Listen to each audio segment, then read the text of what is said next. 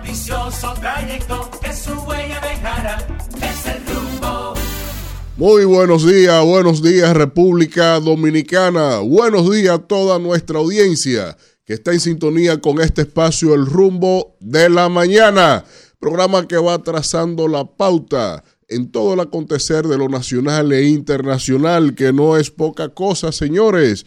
Bueno, hoy jueves, jueves 9 de noviembre, desde las 7 estamos aquí, este equipo que está comprometido con analizar, comentar e interactuar con cada uno de ustedes sobre este, esta ruleta de noticias que día a día va girando, girando, girando y no se detiene. Y mientras tanto siguen las provocaciones en la frontera, mientras eso se va diluyendo, aunque el canciller irá a la, a la Cámara de Diputados a explicar lo que ha ido aconteciendo, vamos a dar los buenos días a mi compañero Israel Abreu. Buenos días. Muy buenos días, don Víctor. Un privilegio estar acompañado de, de, usted y que a los ciudadanos que nos sintonizan a esta hora de la mañana recuerden salir temprano, que cuando viene a ver los apagones Ay, se, se, apagan los semáforos. Eh, definitivamente un privilegio. Gracias por la sintonía, gracias por informarse con nosotros y vamos a trabajar, profesor, vamos con los titulares. Sí, vamos a los titulares, a recursos humanos que pase lista, que es... Eh, ah, no, no, no, la coordinadora en funciones está aquí y ella, y ella tiene licencia autorizada. El resto no, el resto va... Esa sí es buena, Sí, esa sí es sí. buena. Vino Eh, rosadita hoy. Eh, el, el resto no, pero para iniciar con los titulares con la coordinadora en funciones, Israel, ¿qué es eso de que yo tengo el botón? No, tú sabes que eso fue... eh, ¿Alguien me puede explicar? eh, eh, qué? el, el abogado Sí, porque... del, del joven que representa la, la, la- la empresa, la empresa que, Sí. que está siendo, bueno, vamos a decir cuestionada, Sí. para no agregarle mucha, muchos epítetos. Pues definitivamente eh, yo creo que como una forma amenazante, porque él no sabe que el tema del tránsito a nivel nacional y sobre todo en el gran distrito es un tema de seguridad nacional. Sí, Eso es preso para el DNI, le quitan el control y la toga. pero correctamente. Para que usted sepa, ni siquiera para el Palacio de No, Justicia. pero eso es para el J2. es una cuestión del saben que Carlos, J2. Carlos Barcácer eh, acostumbra. Amigo eso. mío, Él- Carlos. él pero es así. caramba. Esos shows y esas estridencias, eso no. Eso creía como que- Para amedrentar. Que la gente en la, en las cúspides de su carrera como que se moderaba un poquito. No, pero él siempre ha sido así, como dice Danira. Él es- Eso es, parte, eso es parte de su esencia. Ustedes saben que hay gente que se buscan abogados así, que son como medio mediáticos, Sí. que causan show. Buenos días, Bu- en funciones. buenos días. Madre de Matías y Madi. Y más, sí, eh, señores, buenos días. Jueves, jueves 9, hoy antesala del fin de semana, una semana corta, porque empezamos un martes, Sí. pero nosotros como siempre agradecidos de Dios que nos permite llegar a todos ustedes a través de las plataformas digitales y también a través de las ondas hercianas. Eh, un, mar- un jueves con muchas informaciones nosotros como siempre aquí listos y prestos para informarles de manera veraz y objetiva. Ustedes arrancaron con los titulares ya. Eh, vamos, la estábamos esperando usted. Hicimos un entremés para iniciar con usted porque eh, sigue, bueno, la primera noticia aquí, crecida del río Fula, enlutó cuatro familias. La persona desaparecida aún no ha sido encontrada. Eh, como hablamos ayer con el, el director ejecutivo de la Defensa Civil, eh, creo que en un momento dado del día suspendieron la búsqueda, no sé por qué, pero en este caso sigue delimitándose ahí y de hecho hay unas provincias, hay como 16 provincias. bajo alerta. Así es, así es. Y dice también Diario Libre que Canciller va hoy a la Cámara de Diputados para explicar el conflicto entre República Dominicana y Haití. Bueno, vamos a ver que de entrada, insisto, es una, eh, es una postura correcta la del canciller, la de presentarse y rendir esas cuentas. Eso es lo que se debe hacer, eso edifica la democracia. Hay- no entro en valoración con respecto a su propio rol y a lo que se ha hecho como parte del gobierno, pero eso es lo que hay que hacer y eso hay que insistir sobre eso y apoyar. tenemos que la Junta Central Electoral. Señores, ¿qué, qué te, no tenemos ahí un corte. Teatro. Lo tuyo es puro teatro. Vamos a ver esta falsedad bien ensayada. Junta Central Electoral vuelve a rechazar la candidatura presidencial de Ramfis Domínguez Trujillo, eh, alegando que no ha completado los 10 años de residencia y un sinnúmero de cuestiones más ahí, pero, senti- pero eso debieron ponderarlo cuando también le autorizaron el partido. Pero lo que pasa en la Junta Central Electoral y en el Tribunal Superior Electoral tiene una sola lógica. Lo que haya que aprobar se aprueba con la anuencia palaciega. Y lo que haya que rechazar hay que sustentarlo en, en sentencias. Y lo de Ramfi es, una, es un caramelito que su amigo Hipólito Mejía le gestionó que se le aprobara y como Ramfi aparentemente no ha querido, no ha querido levantarle la mano a Luis Abinader después que le aprobaron el partido, ahora entonces se la ponen en China al propio Ramfi. Teatro.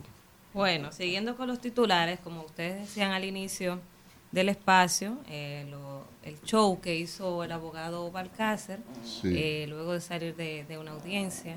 Ayer el país entró en pánico porque él había dicho que hoy que salieran temprano, que se iban a paralizar los semáforos, que, que él tenía el control, señores. Yo Lo- tengo de entrada control. eso no funciona así, digo, que, que él tiene un control, eso, eso era un walkie-talkie que él tenía en la mano, de entrada, ¿verdad? Sí, sí. Eso es un poquito. Entonces, eh, a razón de eso, el Intran eh, pues salió a aclarar y a, a darle tranquilidad a la ciudadanía, a garantizar eh, el funcionamiento de los semáforos en, en Santo Domingo. Y también eh, ellos enviaron un comunicado ayer garantizando el correcto funcionamiento del sistema de semáforos de Santo Domingo como respuesta a la amenaza del abogado del señor Pedro Vinicio Pedovani Báez de desconectar el sistema. Entonces es importante que con esta información se, se entienda y se desmarque una cosa de otra, porque el señor Pedovani Báez, que, es, que, que está teniendo un proceso ahora mismo eh, contra compras y contrataciones, y el Intran son dos cosas diferentes. Entonces, el abogado del señor eh, Vinicio, Pedro Vinicio, salió a hacer estas amenazas, e inmediatamente el Intran pues dio la garantía, eh, la seguridad, la tranquilidad a la ciudadanía de que hoy todo va a estar tranquilo con el con el semáforo, como hasta el momento está, o sea, hasta, hasta el momento en que yo venía, los semáforos seguían funcionando de manera correcta y esto lo, lo aseguró ayer el Intran.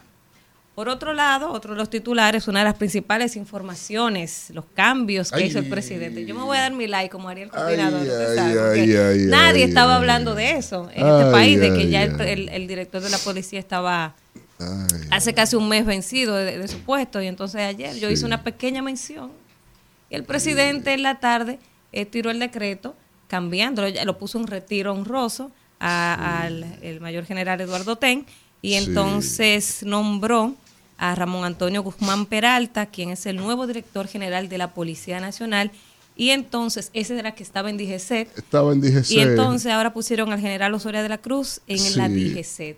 Algo que llama la atención, Ah. algo que llama la atención. Vamos el decreto fue ayer, pero es efectivo al 14, al próximo martes. Cuando le dé la gana. Entonces, pero que para eso entonces usted debió firmarlo el lunes, ¿no? No, el que- lunes no. Eso debió ser hace un mes. Bien, pero atrás. está bien. Entonces, eso puede cuando le poner, dio la gana, eso cuando- puede poner el a uno a le presidence malinterpretar.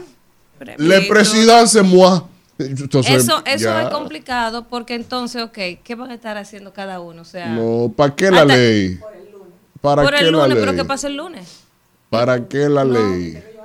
No, ah, por el comité le van a hacer una despedida el lunes. La, Ahí le van a llevar bizcochito. a la, policía. Le van a llevar No. bizcochito a Alberto entonces, Tega. entonces él debió Coño, el lunes en la tarde firmar ese decreto y no hacerlo eh, cinco días antes. O sea, no le veo la necesidad Ay, de Dios anunciar que a partir de tal, que el decreto es efectivo a tal fecha. O sea, eso no tiene sentido porque entonces... Ay, eh, Para que le dé tiempo la- a recoger él- el escritorio. eh, Ya la había recogido. Ya dijo la él. había- Elvis lo eso dijo no era el aquí, hace- problema. Entre los guardias eso no es problema. Los él. guardias están listos y mean para adentro. Esos tigres están preparados para eso. Sí, claro, y no se, no se do- doblegan el escenario. Entonces, ni, ni pierden tiempo. La cuestión es que eh, también el señor puesto en la dirección, eh, digo, nominado, porque sí con efectividad para tal día, el nominado Ya para es- la posición. Ya, no, ya está nombrado. Eh, nominado, no. Y hay que decir sí. que eh, este señor, el nuevo director de la policía, es una persona de confianza del presidente desde antes de ser presidente. Desde antes, Porque era quien andaba con él, eh, por ejemplo, el Sí. día de las elecciones eh, municipales, que hubo aquel problema en la Junta, que separaron las elecciones, Sí. él fue eh, el quien hizo como la denuncia de lo que estaba pasando, del técnico eh, de Claro y no el, sé qué. el que metieron preso. a él lo metieron preso, A- al que- exactamente. Al, coronel persona- que metieron preso en medio de la lesión aquella. es una persona de la confianza del presidente que se, se decía que él iba a ser el director de la policía, que iba a iniciar en el gobierno con Abinader, Sí. pero eh, recordemos que ahí el, el que inició fue Edward, Eduardo. Fernández, y que supuestamente, porque no son informaciones oficiales, Edward Fernández lo pusieron ahí por un pedimento del Ministerio Público, que ellos querían una persona eh, académica, Alineada, que estuviera sí, más, sí, sí. más alineado a los intereses del Ministerio Público y por eso Sí. entonces eh, no, no le tocó ahí en ese momento ser el director de la policía, pusieron a Eduardo Fernández, pero ahora le toca el cierre, ¿verdad? Y hay de, que de entender, esta primera, si- si de estos llega- primeros cuatro años. Si llega, Claro. porque imagínate, ya van tres jefes de la policía, tres directores de la policía en tres años de gobierno y ninguno ha dado pie con bola. Yo sí espero Este que, no que se le resolvió nada de, la, DGC. eh, No, porque y, lo, que, lo que pasa es que lo de la DGC no lo va, de- no lo va a resolver una persona en dos años. O sea, el problema del tránsito en este país no es algo que, que lo va a Sí, resolver. pero una no persona. tecnificó, no dio nuevos métodos. Ahí eso pasó sin pena ni gloria y es el que va a ejecutar las políticas eh, anticriminalidad en la República Dominicana. Otro Bueno, sin sabor. Hay, hay que darle la oportunidad. Ah, no, sí, ya el Hay presidente la firmó. Y hay que aguantar eso. No, Usted, bueno, ¿usted qué puede el hacer? presidente es el que está facultado para decidir. Correctamente. Entonces, Hay que, hay, correctamente. que, hay que darle la oportunidad. Desde el sí- antiguo artículo 55. Yo sí aspiro a que se le dé continuidad a los trabajos de la reforma policial que se han estado haciendo. que ¿Cuál reforma? Hay una. Hay una. Ah, pero mira, interesante saber. Vamos a seguir con los titulares. Adelante. Vamos a seguir con los titulares. Venga, que este es el tema que a usted le, le compete. Vamos a ver. El PLD, la ¿Qué? Fuerza del Pueblo y el PRD ultiman detalles de la Alianza Rescate RD. Me dicen que esta tarde a las 4.30 van a No, hacer un no, anuncio. Fue suspendida. Eso, para mañana. Sí, se movió, se ya movió. mañana es el plazo. Sí, para mañana. Para ah, mañana, ah, para que- mañana. ah, bueno. Para mañana. Entonces, Roberto Rosario expresó Sí. que antes del 10 de noviembre, o sea, si es antes, mañana, es hoy, porque mañana es 10. Antes de vencimiento del plazo. Antes del 10 de noviembre se conocerán todos los detalles. Ayer yo veía una foto de la Comisión de Alianza del PLD que estaba por ahí circulando en las redes. Eh, me imagino que también estaban están en sesión permanente los de la Fuerza del Pueblo y los del PRD, que son los tres partidos que encabezan la Alianza Rescate RD, Ay, que conforman esas tres organizaciones. Hay que decir que para 2019, en noviembre también, se firmaron unas alianzas que fueron las que, que las que llevaron a Abinader como Sí. candidato para, para, 2000 para noviembre de 2019. Entonces ahora en el 23, noviembre del 23, entonces también se están llevando... La misma alianza, Mismas alianzas que lo van a sacar actor- él. con otros que lo van a sacar él de ahí. Entonces, Sí, la alianza a- que lo llevaron y ahora la alianza que lo van a sacar. Vamos a ver mañana eh, la rueda de prensa que anuncia Rescate RD, qué, qué será lo que, lo que van a presentar al país. Mientras tanto, eh, Omar Fernández anunció también que va a hablarle al país el próximo El domingo. próximo domingo. Eh, un tomar un joven Por- que, porque que usted- tiene la porque- preferencia de todos. Porque déjeme decir, las alianzas, lo que hay que registrar en la Junta es donde estamos de acuerdo y en qué niveles. Y los nombres es hasta final de noviembre para entregar los nombres en cada una de esas demarcaciones. Por eso él, hablará el domingo en una locución que hará vía redes sociales, que se viralizó el anuncio el día de ayer que hizo el, candi el, el próximo senador del Distrito Nacional, pique a quien le pique. Y que, ¿quién es esa? y que eh, va, a ir- va a anunciar precisamente no solo su aspiración, sino esencialmente cómo se conformará la boleta. Bueno, vamos a ver entonces. Siguiendo con los titulares, y este tema lo hablábamos ayer aquí, la situación de tensión que hay en la frontera, los haitianos trataron de remover la pirámide que delimita la frontera. Esto se produce luego de, lo- de los incidentes del pasado lo martes, tienes ahí, los, ponlo, los incidentes, ponlo. el video está por ahí. Sí, po- pon Ah, a, pues, eh, a los- a los vecinos que tenemos. Eh, hay un video, a mí también me lo enviaron ayer, miren ahí, Sí. donde los vecinos, eh, ellos están con pico, palas y machetes tratando de desenterrar una pirámide. Los mojones, pirámide, los mojones. Pirámide. Mojones, porque no crea usted que son los surullos, es mojones. Eso mojones. que delimita la línea fronteriza entre Haití y la República Dominicana debido a que, le- que la prensa dominicana no tiene acceso a la zona de conflicto por la delicada situación que se desconoce eh, ahí en la por el momento si los protestantes llegaron a quitar el este esta pirámide o mojón como dice Víctor. Mire, eso eh, para cualquier país del mundo hubiese amanecido en estado de, de, eh, excepción. Porque exactamente esa dinámica, eso que usted está viendo ahí, es transgresión a nuestra soberanía, a la integridad de nuestro territorio. Ningún estado en el planeta, ninguno, acepta eso o pasa o inicia el día sin ningún tipo de reacción diplomática del gobierno. De hecho, solo con lo que aconteció con los militares, eso debió de haber llama- de, haberse creado una crisis diplomática de inmediato, expulsión del embajador de ellos de aquí, inmediatamente un llamado de la OEA y movilizar todo el aparato diplomático nuestro a escala internacional.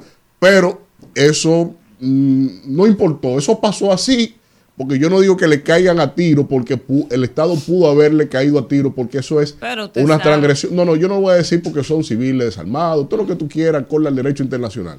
Pero el tema es que es una agresión. Pero pero oye, y yo no he escuchado que nadie se ha pronunciado. haya, al nivel de esa agresión de nuestro territorio, no he escuchado a nadie. Pero eh, hay que decir que Haití ha aumentado la presencia de hombres armados eh, de su lado de la frontera tras los incidentes que se han estado suscitando en los últimos días. Luego del incidente del pasado martes, ellos aumentaron la presencia de hombres eh, armados con armas automáticas, eh, donde algunos se han colocado trincheras en zona fronteriza, en la zona fronteriza de Dajabón. Durante los disturbios del pasado martes, los haitianos penetraron y obstaculizaron la vía con escombros y gomas encendidas en la carretera del lado oeste de la verja perimetral que utilizan los soldados para patrullar. Esto debido a que los manifestantes entienden que la verja divide los límites fronterizos, porque me parece que dejaron eh, 12 metros, fue que dejaron eh, por delante de la verja. Un Entonces, tollo. entonces ellos entienden que eso es parte de su territorio y por eso están quitando Un eh, los mojones que están ahí Eh, dividiendo la, la línea fronteriza. Yo creía que eso estaba blindado. Porque la cantidad de militares que se mandaron para allá, eso es como que impenetrable. Y mire cómo van ahí jugando. A quitar piececitas ahí, como que eso están en el patio de su casa. Entonces, eh, es un cuestionamiento que hago porque eh, ni siquiera presencia militar, ni siquiera reacción del Estado se ha tenido con respecto a eso. Es un hecho muy grave, señores, y genera en lo que en derecho internacional denominamos aquiescencia por la conducta del Estado en no protestar debidamente las vías diplomáticas cuando es transgredido tu espacio soberano. Es que nadie puede meterse ahí, ni ellos, ni los chinos, ni los americanos, nadie. Y uno no puede amanecer como que la noticia del día es que van a apagar los semáforos.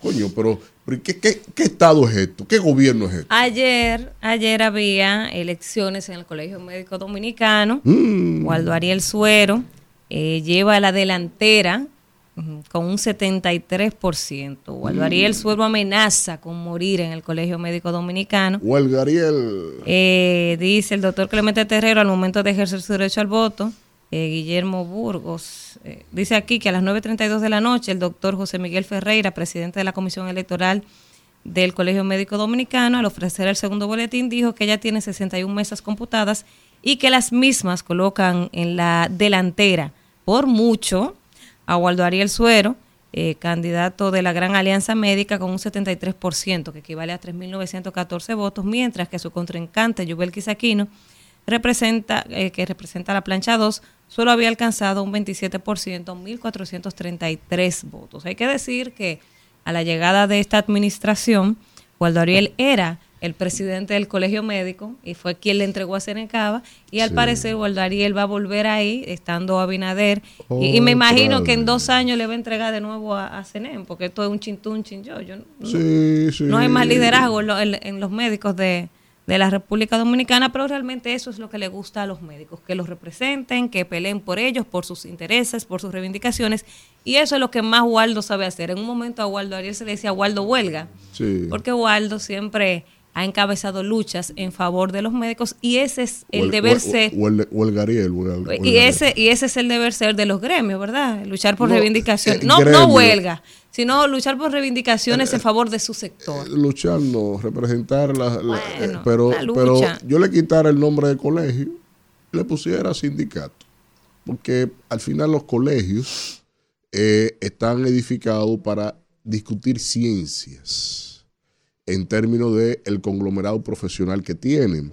Y lo que menos hace el Colegio Médico Dominicano es discutir ciencia. Por lo menos eso no se conoce públicamente, más allá de las reivindicaciones sociales, ni el Colegio de Abogados, no se lo tomen a pecho. Aquí ningún gremio se llame colegio, lo más parecido era que el CODIA, que tenía cierta, eh, eh, cierto elemento sagrado.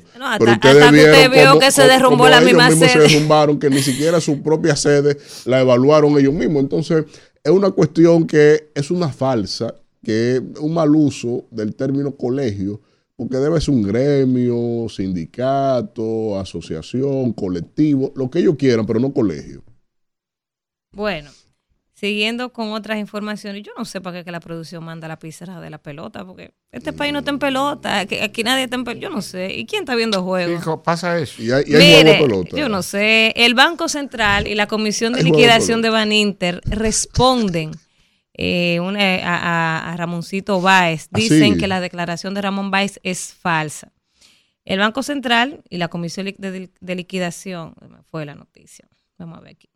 El Banco Central y la Comisión de Liquidación Administrativa del Banco Intercontinental sostuvieron ayer que es totalmente falsa la afirmación de Ramón Báez Figueroa de que no sabe cuánto se ha recuperado del proceso de liquidación del Banco Intercontinental Baninter y que no se explica cómo su deuda con el Banco Central sigue siendo igual, en particular porque de los 44 mil millones a los que fue condenado firmemente por la justicia dominicana por concepto de daños y perjuicios, no ha pagado ningún peso.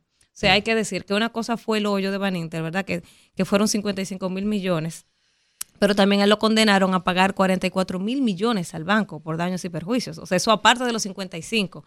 Eh, entonces, la deuda no son 55 millones. Dice el comunicado. 94 mil. Más, más otros 18 mil que hay. O sea, es, algo que eso, llega a 100. Es algo impagable. O sea, eso son cerca de 100 mil millones. Eso no hay forma.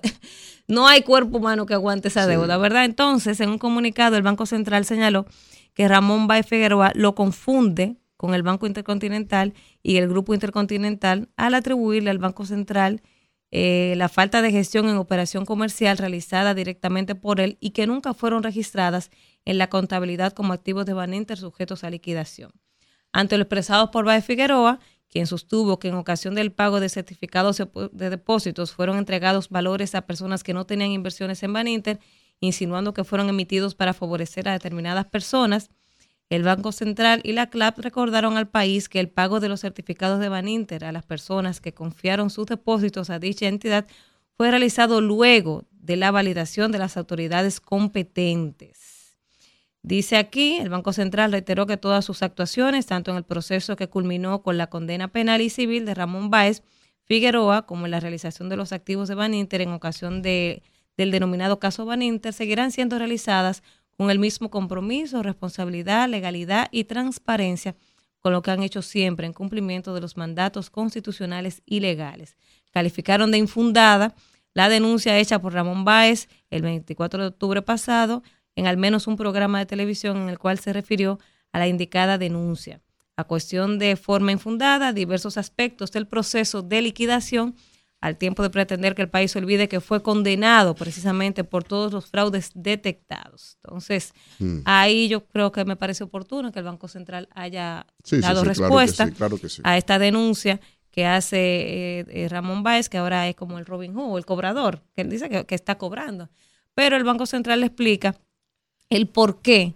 Eh, la- y de hecho, dice el Banco Central que no son 55 mil, son 58 mil lo que se debe. O sea, no, no Están es más. peleando por 3 mil milloncitos de 3.000 pesos ahí. que me lo a Israel, sácale tú la chequera ahí. Entonces, A ver, una eh, transferencia, Isidro. ahí está la situación Bueno. del Banco Central. Es un lío de tanto cuarto que uno mejor ni opina. Eso da, la, la calculadora da error. No, la Cuando usted calculadora. le tire tú esos números, eso da error. Y donde quiera que tú metas el pico, ¿Qué va a hacer, porque tú dices una cosa por Tres aquí. vidas no son suficientes para Y- Ramoncito para pagar esos cuartos. No, imagínate tú. No, pero yo, yo le voy a decir algo. Eh, Él, él dijo exactamente eso, que su interés no es beneficiarse, sino Pero que se reduzca ese hoyo. Así lo dijo. Y yo, y yo- Exactamente. y yo creo que es una posición responsable. Lo que él está haciendo, yo lo vi responsable. Sí, porque es lo que dice, o sea, él quiere saber en cuánto se vendieron y a quiénes se vendieron eh, los bienes que eran del grupo Baninter, entonces del grupo Intercontinental, Muchísimas para gracias. saber eso que El se café liquidó sin marca, y, el cuánto rumbo de la mañana. Eh, sí, ¿En sin cuánto marca, representa? Porque aquí no auspicia. Miren, antes de terminar, eh, Pero está buenísimo. ponme ahí por favor, Kelvin, unas imágenes que te mandé, María, porque yo hoy estoy parida. ¿Cómo Mi así? hijo, claro, mi hijo Matías, hace siete años, miren ahí esa cochicha hermosa de mamá.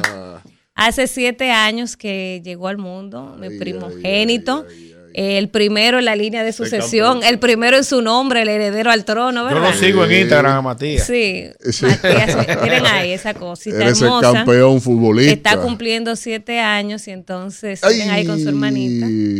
Entonces, él está en sintonía, así que un beso y un abrazo a mi hijo que hoy llega a sus siete años con mucha sabiduría, Matías. mucha mucha salud para mi hijo, que siga siendo ese niño tan bueno y de corazón noble Muchas que- felicidades, que Matías. papá Dios me ha dado ahí. Así Que que, mi te hijo, te, quiero mucho, que te vaya bien en el colegio, vete, que ya es tarde. y un beso desde aquí, Es que que, casa, siga siendo así tan bueno y obediente como es ese niño que yo tengo, señores. Miren. Amén, amén. Vamos a cerrar el bloque. Ah, también por aquí me manda Juan Herrera que su hija pequeña también nació un día como hoy. Ah, Mariel excelente. Pamela Herrera, Ah, pero bien. que está ahí hoy que eh, se cumple eh, 34 años de la caída del muro de Berlín. 9 de Eh, noviembre. 9 de noviembre, sí, 9 sí, de sí, sí, sí, sí, 9 de noviembre del 89. Sí. Eh, sí, la caída del muro de Berlín, que significó, eh, digamos, la iconización de lo que fue la caída de la Guerra Fría y que fue un resultado también de las posturas en función a lo que significó la Segunda Guerra Mundial, sobre todo en el continente europeo. Eran dos Alemanias divididas, la occidental oriental en este caso, eh, y que fue fusionada precisamente con el simbolismo del, del- del derribo de este muro que invito a que las personas visiten eh, Berlín, visiten todo lo El que... que pueda. No, Hay gente que no puede cruzar ni el peaje, ¿usted ve? Qué barbaridad. No, hombre, Hay gente que no puede cruzar el peaje. Bájale dos, profesor. No, Estoy pero de hay gente- con- hay gente que no puede No, no cruzar el haga peaje. eso, profesor. No. No. Usted se hace para que lo carguen. Isidro, vámonos ahorita. Mira, Se no, mira, hay que decirle, hay que, hay que decirle Eh, que mi eh, hijo, atención. Ralph, mi hijo no es liceísta, mi hijo es aguilucho. Es aguilucho, Es muchacho visionario. Visionario. Eh, él- él sabe que estamos pasando por una mala racha, él es consciente que a veces se gana y se pierde, pero mi hijo es aguilucho, como su cla- y en mami. mala clase de RAL, ¿de qué equipo que Del Licey, Oye, esa imagínate. vaina. Imagínate Vamos. tú, de Abinader y del Licey. A propósito de Hay la que pelota, esa alma. vamos a complacer a la producción. Póngase ahí, Kelvin, los La- resultados sí, de claro, hay anoche. que poner. Hay, hay que aguantar, compañera. Hay que aguantar, hay que aguantar. Aguanta que falta poco Hay para que que, para que no eliminen del torneo. Eh, bueno, Póngale ahí que eso los sería una buena noticia para cómo estamos jugando. Los resultados de, miren ahí, anoche jugaron los gigantes y el Licey. Licey le ganó 5 a 2 a los gigantes.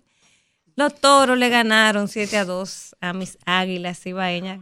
Sí. Es lamentable. No, Ah. hemos, no hemos visto el goce este año. A doña Natividad, Nos que bendición, sufriendo. mami. Sí, los aguiluchos no nos rendimos. No nos rendimos, nunca. doña Nati. Las Eso águilas no verdad, bajan la cabeza, Pero no lo podemos engañar. pero estamos, estamos No sufriendo. lo podemos autoengañar. es un grupo de nanos lo que hay ahí. Es una ca- cantinflé. Isidro, resetéalo. Bueno, siendo las 7:31 minutos, vamos a dar inicio a este momento de los comentarios. Iniciando como debe ser por nuestra coordinadora en funciones, Danira Caminero. Gracias, Víctor, y gracias a toda la gente que está en sintonía en este jueves 9 de noviembre del año 2023. Y yo hoy quiero eh, dividir mi comentario en dos temas. El primero es hablar de esa inauguración que realizó ayer eh, la CAS, el Cristo Park, que es una obra eh, ecológica referente de transformación urbana. Señores, hay que ver la transformación que hizo ahí. Gracias, compañero. La CAS no valió de nada que se agachara. Hay que ver ahí eh, la, transformación urbana que realizó la Corporación de Acueductos y Alcantarillados de Santo Domingo, que encabeza Fellito Suberví. Eh, eso era una cañada. Este es un proyecto de rescate ambiental a cargo de la CAS y fue inaugurado ayer, eh, donde estuvo por ahí Alfredo Pacheco con su, con su bacanería, también estuvo por ahí la alcaldesa del distrito. Y este lugar, que era, era una cañada, pues lo han convertido en un lugar digno para ser visitado eh, por los, los residentes de esta zona de Cristo Rey, que está ahí, esta cañada, era un foco de contaminación y hoy se ha convertido en un bulevar para el disfrute de toda la, de toda la familia. Hay que decir que le pusieron áreas de gaseo para que las familias puedan realizar actividades eh, eh, al, aire, al aire libre. Eh, este, este, esta obra pues creo que es una de las pocas obras que tienen este entorno ecológico urbano en la capital y sabemos que siempre hemos, siem- siempre hemos hecho la denuncia de que hace falta pues más arbolado en el Distrito Nacional. Miren ahí parte de las imágenes de, este, de esta gran obra. El Cristo Parque tiene unos 1.5 kilómetros de longitud y que nada tiene que envidiar, quizás vamos a decir, al, al Mirador Sur, que es el gran pulmón que tenemos en el Distrito Nacional, donde mi hermano Alfredo va a caminar con las élites. O iba en la mañana, ya el, el programa lo tiene comprometido. Pero este, este gran pulmón de 1.5 kilómetros que se ha convertido, que se ha construido ahí en Cristo Rey, pues viene a darle mayor calidad de vida a los residentes de ese sector. Y es una obra que fue concebida como parte de la renovación del sector de Cristo Rey. Y ahí me gustó mucho ver cómo ellos pintaron todas las casitas que, que se ven desde el parque y esto embellece eh, un poquito más eh, la, la zona, una obra que va a beneficiar a más de 350 mil eh, personas del entorno y que tiene diferentes puntos para que los vecinos puedan salir a hacer ejercicios, para que puedan socializar, eh, a celebrar sus actividades de interés comunitario. Y es una obra que tuvo una inversión de unos 440 millones de pesos con instalaciones deportivas que antes no estaban incluidas en los parques tradicionales. Ustedes saben que eso es una tendencia, que a las obras que están haciendo las distintas alcaldías ahora le están agregando eh, instrumentos, indumentarias de de hacer ejercicio. Entonces, Cristo Par eh, cuenta con áreas para picnic, tiene un anfiteatro, tiene un gimnasio, tiene ciclovías señalizadas, tiene recreación infantil, tiene eh, rampas para personas con limitaciones físicas, también tiene una estación, estaciones wifi para las personas puedan tener acceso a internet. Y de verdad que yo creo que es una obra que todos tenemos que celebrar, eh, apoyar y, y hablar de ella, porque le ha dado, le ha cambiado el rostro a la zona de Cristo Rey. Eso que era una cañada ahora se ha convertido en un pulmón para esta parte de la capital. Así que enhorabuena para este, esta obra que ha construido Fellito y la, la CAS encabezada, dirigida por Fellito. Eso por un lado quería resaltar. Por otro lado, eh, me quiero hacer eco de una denuncia eh, de envenenamientos de perros en Villarriba que está preocupando a los comunitarios. Y voy a hacer la denuncia a raíz de que ayer la magistrada Rosana Reyes estuvo siendo entrevistada por nuestra amiga Lorena Solano y ella daba unas, unas declaraciones importantísimas. Y hay que decir que en Villarriba las personas están preocupadas, los comunitarios se encuentran preocupados eh, por la, los, los, comunitarios específicamente de la urbanización Rodríguez, en el municipio de Villarriba, donde la tarde del pasado martes fueron envenenados unos tres perros.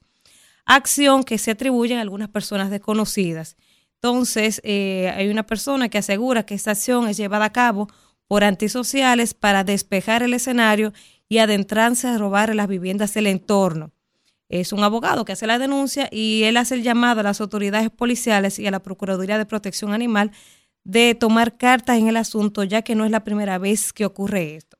Ayer, la magistrada Rosana Reyes, que ella asumió, y lo decíamos aquí hace dos días, que a ella Miriam Germán la había nombrado al frente de la, del tema de protección animal, ella daba unas declaraciones y por eso yo quise traer el tema, porque yo le dije, mire magistrada, le tengo un caso, ahí está el primer caso, ahí está el primer caso. Ella decía ayer, saldrá mejor darse contra la pared y no maltratar a un animal. Decía la magistrada Rosana Reyes, que recordemos hizo una, una gran labor cuando trabajaba los temas de violencia contra las mujeres.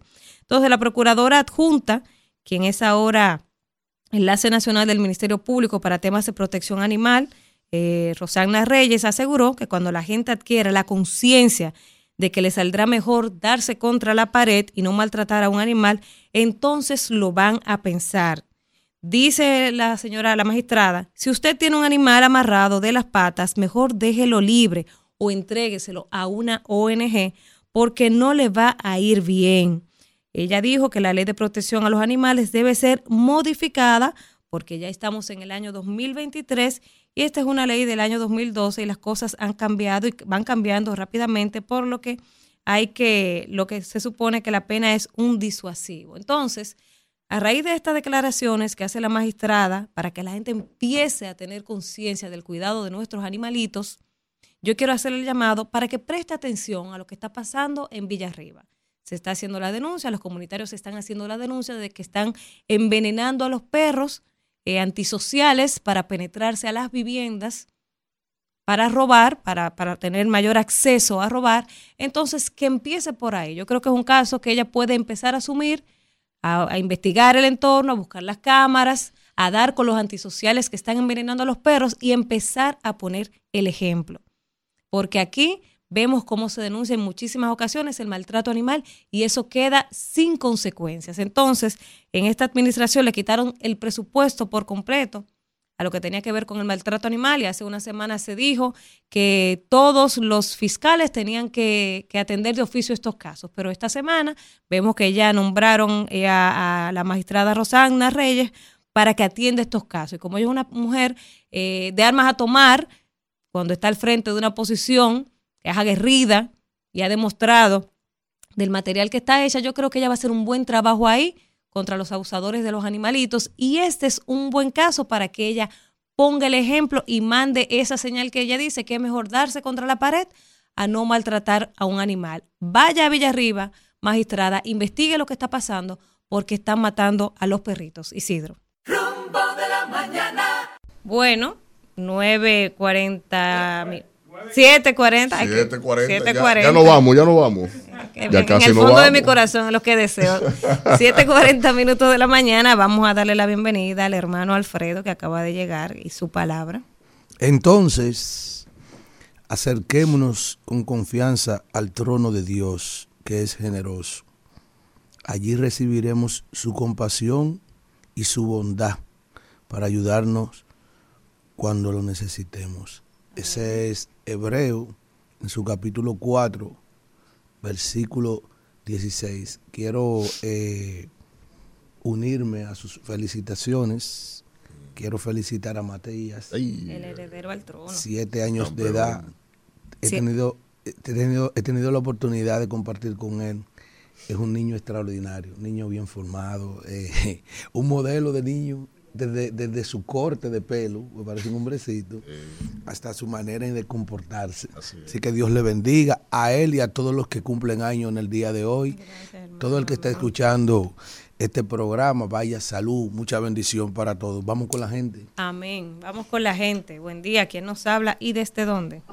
Buen día, equipo. Alfredo Zapata, de ese lado. Hey, Alfredito, adelante. Entonces. Bueno, yo quiero hablar de dos temitas. Primero, hablar de unas declaraciones que hizo el presidente Mejía, que él dice que la que la justicia la tienen así mismo, él lo dijo en radio, los azarosos de la pupo y de la y de y del PLD. Ok, pero cuando estaban mandando, cuando le estaban dando 18 meses a todo el vivo que estaban cogiendo presos, él nunca salió a decir que la justicia era ni, del, ni de la fuerza del pueblo ni del PLD. Correcto. Ahora que comienzan a soltar gente que bien sueltos están, porque no, no debieran estar ninguno preso, porque ninguno tiene peligro de fuga, solamente Jean Alain Rodríguez. Es, es, eso es lo que quería decir de ese tema, porque eh, el presidente Mejía eh, priva el loco, pero él no es loco nada. Ahora, yo, te voy- yo le, yo le voy a, hablar un poquito de la encuesta. Yo estoy haciendo unas investigaciones de, a- dentro de la DGI Mm. para ver los socios de una encuesta que salió hace poco, para no mencionar nombres, porque supuestamente alguien del gobierno es socio de esa encuestadora. Y desde que yo tenga el dato, el rumbo de la mañana se va a enterar, porque Ay. hay alguien bien cercano al gobierno Te, te voy a dar una oreja. Gracias, Alfredito. Ay, no, mejor no. no. Buen día, ¿quién nos habla y desde dónde? Durán de Herrera, ¿cómo están ustedes? Hola, Durán, adelante. Felici- Felicidades a ese bebé. Ese bebé, no, digo, no podía salir otra cosa. Gracias, Era, Durán. Tiene que salir de lo bueno ese. Oye, eh, Alfredo, pero ven acá, la, la, encue- la encuesta esa que tiene a esta gente allá arriba, alto, dice que que la gente, que el 60% de la gente se le, de, con el hambre, la- las cosas, la necesidad, la, la miseria se lo está llevando. La delincuencia. Entonces, ¿de dónde di- y, casi un ellos tienen unos 50 anuncios dice que esto dicen va mal. logramos. 50 y pico dice que la economía que va mal. En donde no hay, eh, no hay ni, ni, ni- ni desempleo, ni hay. Entonces, ¿de dónde diablos son? Esta encuesta. Eh, El presidente está por encima de eso. El presidente está por encima de todo eso. Durán. No, pero espérate, pero este gobierno es de Pinocho. Durán. Mentirosos. Du- Durán, escúchame, monsieur. El presidente está Gracias, por encima Durán. de eso. Está por encima Buen día, ¿quién nos habla y desde ¿Cómo dónde? están ustedes? Habla el doctor Ramón Guzmán. Adelante, doctor. Buen día, Ramón. Sí, que Dios te bendiga. ¿Cómo tú estás? Estamos bien, bien. Bien, Mira, bien. eh, yo me quiero referir eh, al señor Carlos Zavala.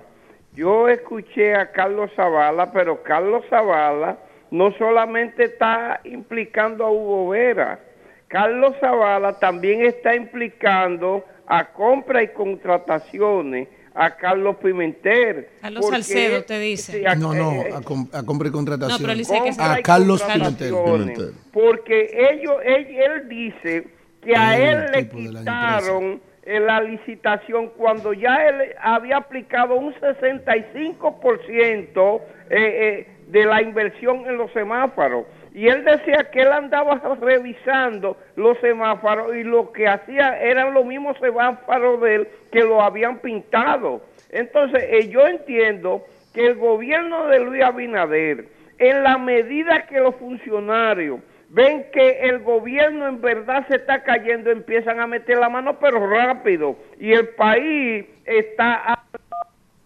realmente están saqueando a la República Dominicana. Yo espero que la justicia independiente empiece a funcionar. Ese es mi deseo para que eh, este país no sea, este es un país muy pobre, nosotros no podemos permitir eso. Muchas Pobre no gracias. somos, somos que ricos, tienen me- años saqueando este Desde que país. llegó Colón. Desde que llegó Colón. Desde que llegó Colón sacando y todavía encuentran. Y llega gente y encuentra Y se cualquier- halla. Y se Todavía todavía. hallan. Buen día, ¿quién nos habla y desde dónde? Desde los Alcarrizos, Dani Duvergé. Adelante, días, Dani. Buenos días. Fíjense que cuando ni siquiera en carpeta estaba esta obra que se entregó ayer aquí en Cristo Rey, porque estoy por aquí eh, prácticamente, resulta que se comenzó el mercado de los Alcarrizos y ya esta obra se terminó. Fíjense cómo es la cosa, cuando alguien está en contra de un síndico o de alguien, se la pone difícil. Y yo Ah, entiendo eso que claro. difícil aquí en el municipio de Los Alcarrizos a Cristian desde el gobierno. Que pasen un buen día. Eso está claro. Alguien dijo, ese no lo inaugura él. Ya listo. Buen día, ¿quién nos habla y desde dónde? Buenos días, Danira. Sí. Luis Manuel de Stanford. Hola, Luis Manuel. Eh, Luis Manuel. Buena.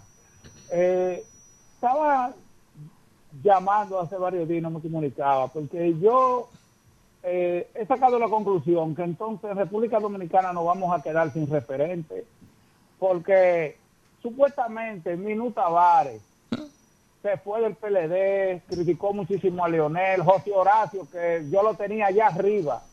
Entonces ahora pacta con Leonel. Entonces, se entiende entonces que no son el referente, es más de lo mismo. Entonces, el, el pueblo se queda sin un referente, se, se- se- se desnudan ante la población, que lo que le importa, igual que los otros, conseguir algo, una cuota de poder. Entonces, ¿dónde está supuestamente la ideología y que yo sí, aquel no, si somos más de lo mismo? Ese caso no lo entendí. También al joven que está ahí, creo Israel se llama. Mire Israel, no se puede criticar todo por criticar. Usted es un político joven y no puede ponerse igual que los demás y ser más de lo mismo. Mire, el otro... quieres que todo el mundo hombre diga ni aquí, perdóname, tú quieres, tú estás castrando la democracia porque tú no quieres que él diga lo que él quiere y lo que él siente. yo- es, es lo que tú entiendes que tiene que decir la gente, Luis Manuel. Yo Eso hablo- no es así. yo hablo- Defienda su causa, yo hablo- porque no puede imponerle aquí a nadie criterio. Y yo no, nadie. y, y ni siquiera son Oh. criterios, yo hablo de números. Desmienta los números. Intolerantes son. Luis Manuel, como dijo Alfredo, aquí ya, todo el mundo, ah, Oh, aquí no, sabemos ya quién es quién. es Todo que el mundo en este proceso electoral, todo el mundo No, ha, no, no, no. ha quedado en evidencia. cada quien que llame aquí y exprese, Y exprese lo que su quiere. opinión. Y el que participe en este espacio también. Claro, claro. Y, y- la libre y- expresión no, y y- que se prepare hoy Buen números. Aquí, día. el que ¿Quién nos llame habla? por ¿Y la dónde? tendencia, que diga algo o dé la gracia. Buen día, Mira, Isidro. voy a dar la ¿Y gracia. ¿Quién es ese falsante que ya está No, no, Ey, no, No, cuidado, no, no, falsante no. nosotros. No. Eh, de nosotros. Eres del equipo. No, no, no Es que está dolido. Yo lo que hablo de entiendo. que me desmienta. Vamos a escuchar. Vamos. Isidro, buen día. ¿Quién nos habla y desde dónde? Ahí llamó un señor que dijo que, que, que en la República Dominicana ahora se está robando porque ya es que el gobierno se va a caer. Ok, yo admito porque se puede caer, yo admito que se caiga el gobierno porque son cuatro años. Ahora, nosotros vamos a dar cuatro más. Lo que él dice es una ignorancia grande porque en la República Dominicana no se está robando desde hoy ni desde ayer. En la República se está robando desde Trujillo para acá. Karim, Marién y Hubieron- Anacao. hubieron siete meses de gobierno, hubieron siete meses de gobierno, que se le llamó el gobierno, el, el gobierno eh, siete mesino, que fue el gobierno del profesor Juan Bosch, que no se robó, pero después que me diga un, un dominicano, que me diga a mí, que allá en la República Dominicana, en todos los gobiernos no se. No se roba. Rafael, y llegan, uno, uno entiende que no han robado mucho y llegan y siguen robando. Este país es rico, Porque este país estaba quebrado. Este país estaba quebrado, Quebrado cuando la no, porque pandemia. siempre y, le, y le prestan 30 mil millones de dólares. ¿A quién le prestan 30 mil millones de dólares? Un país quebrado. Yo quiero que alguien me explique eso. Gracias, Rafael. ¿Quién nos habla y desde dónde? Sí, buena. Te quiero decirle a Víctor que investigue si el teléfono de Luis Hotel está bloqueado, porque entra y entra y no lo toma nadie. Y estoy sospechoso porque por ahí hay uno que está visitando las actividades de, este de gobierno, atracador de las cosas públicas del Estado. Miren, esa encuesta que termina recién pasada es hermana de padre y madre del padrón que falsificó Luis Abinader y su banda para llevar a la Junta Central Electoral. No crean en esa encuesta. Nosotros hicimos una encuesta ayer en el Banco de Reserva. Encuestamos 76 personas. De las 76 personas, 50 en punto, 50 rayando, dijeron que no están de acuerdo con el gobierno. Entonces, ¿qué encuesta del diablo que dice Luis Abel se atrás? ¡Ey, cuidado! Hermana, cuidado. eso es un sondeo, porque la encuesta es un método científico más riguroso. Es un sondeo. ¿Eh? Se parte de un universo, se Mercadeo. el tamaño de la Mercadeo muestra, unido. Estratificación de la muestra. Mercadeo La muestra, 101 aquí Se en segmenta y por ahí mismo, vamos. Buen día. ¿Quién nos habla y desde dónde? Son sondeos. Digo el Sánchez Quisqueya. Yo A ver. estaba viendo por- a un amigo que atracaron en el Sánchez Chabelita. Anda para caramba. Eh, eh, que ese video lo tiene Tolentino. Supuestamente, entre, ese, entre esos dos atracadores hay un menor de edad.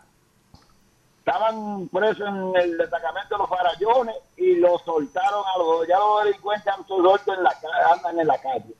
Porque el abogado le dijo al caballero, no de eso, sí, déjame ese caso a mí. Yo estoy seguro que ese abogado le dio en su par de pesos para soltar a esos muchachos. Entonces, ¿dónde vamos a llegar? Si usted comprueba, agarra a una gente que le roba a usted, lo quiere matar por un celular y mañana usted los halla en la calle. Entonces aquí usted tendrá- que tomar la justicia por su mano. ¿Mm? Como usted mata una basura a veces coge, cae 20 años preso.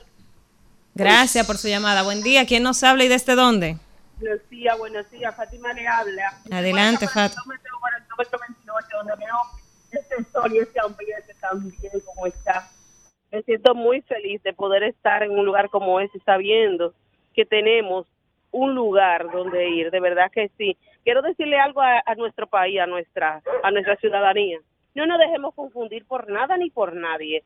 Sabemos que los tiempos son difíciles, pero estamos guiados por el mejor presidente, Luis Abinader. Así que seguiremos adelante con pie firme, sin dejarnos convencer por nada ni por nadie. Amén. Buen día. ¿Quién nos habla y desde dónde? Sí, buena, le habla Pedro desde Suiza. Hola, Pedro. ¿Sabes quién Pedro, es Israel? Pedro, llegó Víctor. ¿Se comió el mandado o no hubo mandado? Embajador del pueblo de Galilea. Pedro, y Pedro se junta con la, con la gente de, de abajo. Extraordinario y plenipotenciario Campo era en Suiza. Adelante, Pedro. Cuidado, Pedro. ¿eh? Vamos. Una pregunta. ¿Y qué vamos a hacer ahora nosotros con los 10 kilómetros cuadrados que el presidente regaló en Haití? Ahí están los muchachos, dice que eso es de ellos, ya, con razón. Dajabón, en Dajabón, 10 kilómetros. Hay otro tramo que ha regalado más.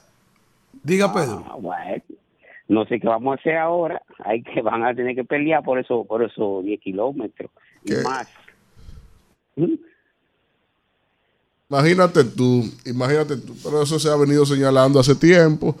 Eh, llegaron a decirme por ahí, digo, tú lo que eres un ridículo, porque la línea eh, original sigue. Yo, ¿tú, tú crees que tú estás atendiendo a gente correcta del otro lado? Usted tiene que meterle el muro eh, en la Vamos, misma vamos, línea, que sepa que no pasen de ahí. Buen día. ¿Quién nos habla y desde dónde?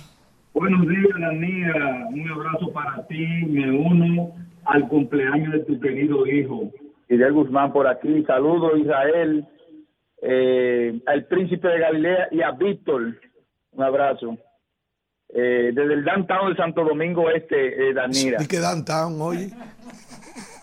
Anda el diablo, pero... ¡Ey, cuidado, Fidel! adelante, este Fidel. mezquino cree que nada más el downtown es en el distrito. En Yaguate, en Yaguate hay un downtown. No, en Yaguate no hay, no se A- unte. adelante, Adelante, yo, eh, Danira, que el presidente se llevó al, al rifero de Promipyme, se llevó a la señora, aunque sea por 60 días, a la que se comió tiburones de, de aquí del acuario. Y el amigo, al amigo Hugo Vera, con 1.300 millones de, de pesos en una licitación, que un empleado que apenas ganaba 70 mil pesos y fue a una licitación con un millón de pesos, y se armó este escándalo ahora. ¿Para cuándo, señor presidente? ¿Para cuándo, Milagro Urtigo? Porque usted tiene corruptos preferidos en este, en, en, este del gobierno suyo. Y para terminar, Danira, lo vivo diciendo y lo estoy diciendo desde hace tiempo. Eh, hay que intervenir de nuevo Santo Domingo Este, Danira Caminera, Caminero, con esta cuestión de la basura. La basura después de la derrota vergonzosa de este innesto de Manuel Jiménez, esto ha ido creciendo paulatinamente, Danira. Prácticamente este señor ha descuidado después de su derrota en nuestro Santo Domingo Este, eh, eh, mi amigo eh, eh, eh, el príncipe de Galilea. Pongan atención a lo que le estoy diciendo. Y allí en diciembre, donde la basura se triplica, se triplica. Así que pasen buenos días. Gracias, Fidel. Buen día. ¿Quién nos habla y desde dónde? Buenos días, le habla Luis Pérez de New Jersey. Adelante, Luis. ¿Me escucha? Sí, perfectamente. Dos cositas. La, la primera es que todavía no he podido escuchar a algún analista que me dice que, que, eh, que explique cómo si el 52%, según la encuesta, dice que el país va por mal camino, a menos que nos hayamos vuelto kamikaze, el, el 55% dice que votaría por ese mismo que lleva el país por, por el mal camino. Y lo Se otro es, hicieron en diferentes. salgan en, salgan, salgan, salgan en auxilio de que óyeme, en la, en la otra emisora lo tienen vuelto es con amplificador y de todo. Una bocina. Gracias. Yo, yo lo No, resumo no, de la siguiente no. Manera. al compañero. Yo lo resumo de la siguiente manera. Ayer lo dije y lo reitero por si no me escuchaste. Es un fenómeno electoral de categoría científica que debe ser estudiado en todas las universidades donde se estudia ciencias políticas del planeta. Porque eh, tú tener semejante debacle social y desgobierno y tener unos niveles así allá arriba, eso es un fenómeno que hay que estudiar. Buen día, ¿quién nos habla y desde dónde? Buenos días, rumbosos, ¿cómo están? Sí. Oiga, oiga, señores, yo chequeando la cuestión de las encuestas, dice que el 64% dice que a República Dominicana se lo está llevando Lucifer directo al infierno. Ese Mismo mismo PRM. 64 dice que, que, Ab- que Abinader lo está haciendo bien. Y por otro lado, señores, eh, eh, eh, escucha esto. Eh, Luis Abinader, Hugo Vera y el PRM tienen la fórmula de, lo, de cuando pintan los semáforos viejos, esos semáforos se vuelven inteligentes. Entonces yo les sugiero que pinten al 95% de los de los PRM para que no sean tan brutos. Bueno, Pero, hermana, La, la siguiente llamada. Buen eso. Leo, ya no vuelvo a llamar. Eso así. Buen día, ¿quién nos habla? Estoy parida, hermano. Hoy, hoy estoy parida, lléveme Oh, venga acá, suave. Caramba. Buen día, ¿quién nos Vamos. habla y desde dónde? Saludos, buenos días. Larry King por aquí. Eh, Ay, Larry Larry King. King. Adelante, Larry King. Dos, dos cositas, dos cositas, coordinadora. La primera es, quiero expresar mi solidaridad con el señor Hugo Vera. Sí. Vi que estaba llorando porque pusieron una multa. Qué Yo conozco un que tiene 60 multas y no, no bota una, una lágrima, una lágrima. Así que Hugo, no llores por una multa, por Dios. Otra cosa, eh, Príncipe, Galilea. Sí. Eh, eh, yo estoy diciendo todo seriamente, esto es una especie nueva, eh, eh, esto no- no tiene comparación. Mire lo de Boca Chica, un tipo que con una piedra ahí, que no, que fue que un experimento social. Veo ahora lo del río Fula. Príncipe, ¿usted cree que, que- que esto, esto tiene comparación? La gente, en medio de, de la ciudad del río, eh, asegurando el romo y la cosa. Y, No tiene más. pero, Sí. Es una cosa de loco. Sí, la gente ¿qué asegurando el romo, el río bajando. Sí, esta especie, el presidente de la- de monoide, que no es ni homo habilis ni homo sapiens, sino es, sino es homo idio, Dios mío. ¿qué La, la fiscal de, de niños, niñas y adolescentes de la zona clausuró algunos lugares porque en esa tragedia murió una niña de 13 años y me parece que todavía estaban buscando una de 7 Sí. que estaba desaparecida. O sea, Que por- fueron a celebrar el cumpleaños oye, ¿de quién? en el río Fula. La- eh, una madre y una niña murieron. Ese día fueron a celebrar un cumpleaños. Una tragedia, sí, Una porque un martes a las- la noche, Sí. un muchacho tiene que estar en su casa descansando porque el otro día tiene clase. Pero la gente está metida en ese río con los pies dentro del agua, sentado en una silla, en una mesa, como que está en cualquier lugar, eh, eh, tranquilo, parisino. Miren, ustedes Vamos. sabían que las exportaciones cayeron de bienes nada más en un Buenos 4%. días. Eso ¿cómo para su comentario. jóvenes? Vamos con la gente. No, pero un anuncio. Entre eso. Un anuncio. Sí, ah, sí, que usted, anu- va- usted anunció sí. un anuncio. que va- Sí. Usted dijo que va a ser anuncio. buen día. Para Buen los día. haters, para los haters. ¿Cómo están mis hijos? Bien, ¿quién Yo nos siempre habla y digo desde dónde? No es que ustedes sean unos bebés, pero hay que verlo así tempranito. A Antonia Bot de Santo Domingo Este. Yo quiero hacer una... Yo escuché ayer decir que la encuesta Galus fue la misma que le hizo las encuestas al PRM para escuchar sus candidatos. Eh, Una de las que- encuestadoras, que- sí, sí. sí. Y que el gobierno y el PRM tenían un contrato con la GALE. Lo que yo lamento es que don- en el programa donde se está presentando esa encuesta, uno querido amigo que yo lo adoro, el año que viene va a estar muy desacreditado junto con el medio. Eso no va a ver cómo se reponga. Yo lo quiero a ellos, se lo dije, pero se están dejando utilizar. Tengan bonito día. Gracias, igual usted. Buen día. ¿Quién nos divulga. hable, nos habla y desde dónde? Buenos días para todo el equipo de Rumbo de la Mañana. Buenos días. Le habla Ruth desde Bonao. Hey, Ruth, ¿qué tal? Felicitar la buena gestión que ha venido ejerciendo nuestro señor presidente y el cambio no es de boca, el cambio no está, no está en toda la provincia del país. Cuidado. Pero Ruth. Gracias, Ruth. no, Buen día. No, no lo voy a dejar. No, No. se lo voy a permitir. Buen Pero- día. ¿Quién nos habla y de- ya esto es una dictadura? que, pero que, no, que ella lo, ella lo felicitó ayer, antes de Bueno, ayer. todos los días son motivos Y- de felicitación. y- pero tú estás felicitando Buen a alguien ¿Quién para que haga su trabajo. y desde dónde? Y segundo, como lo están haciendo. Coño. Eh, Jorge Beltré le habla de este lado, desde la zona oriental. Señores, el, deca- el decaro de los PRM llega a tal extremo, señor, de poner hasta a llorar a la Constitución.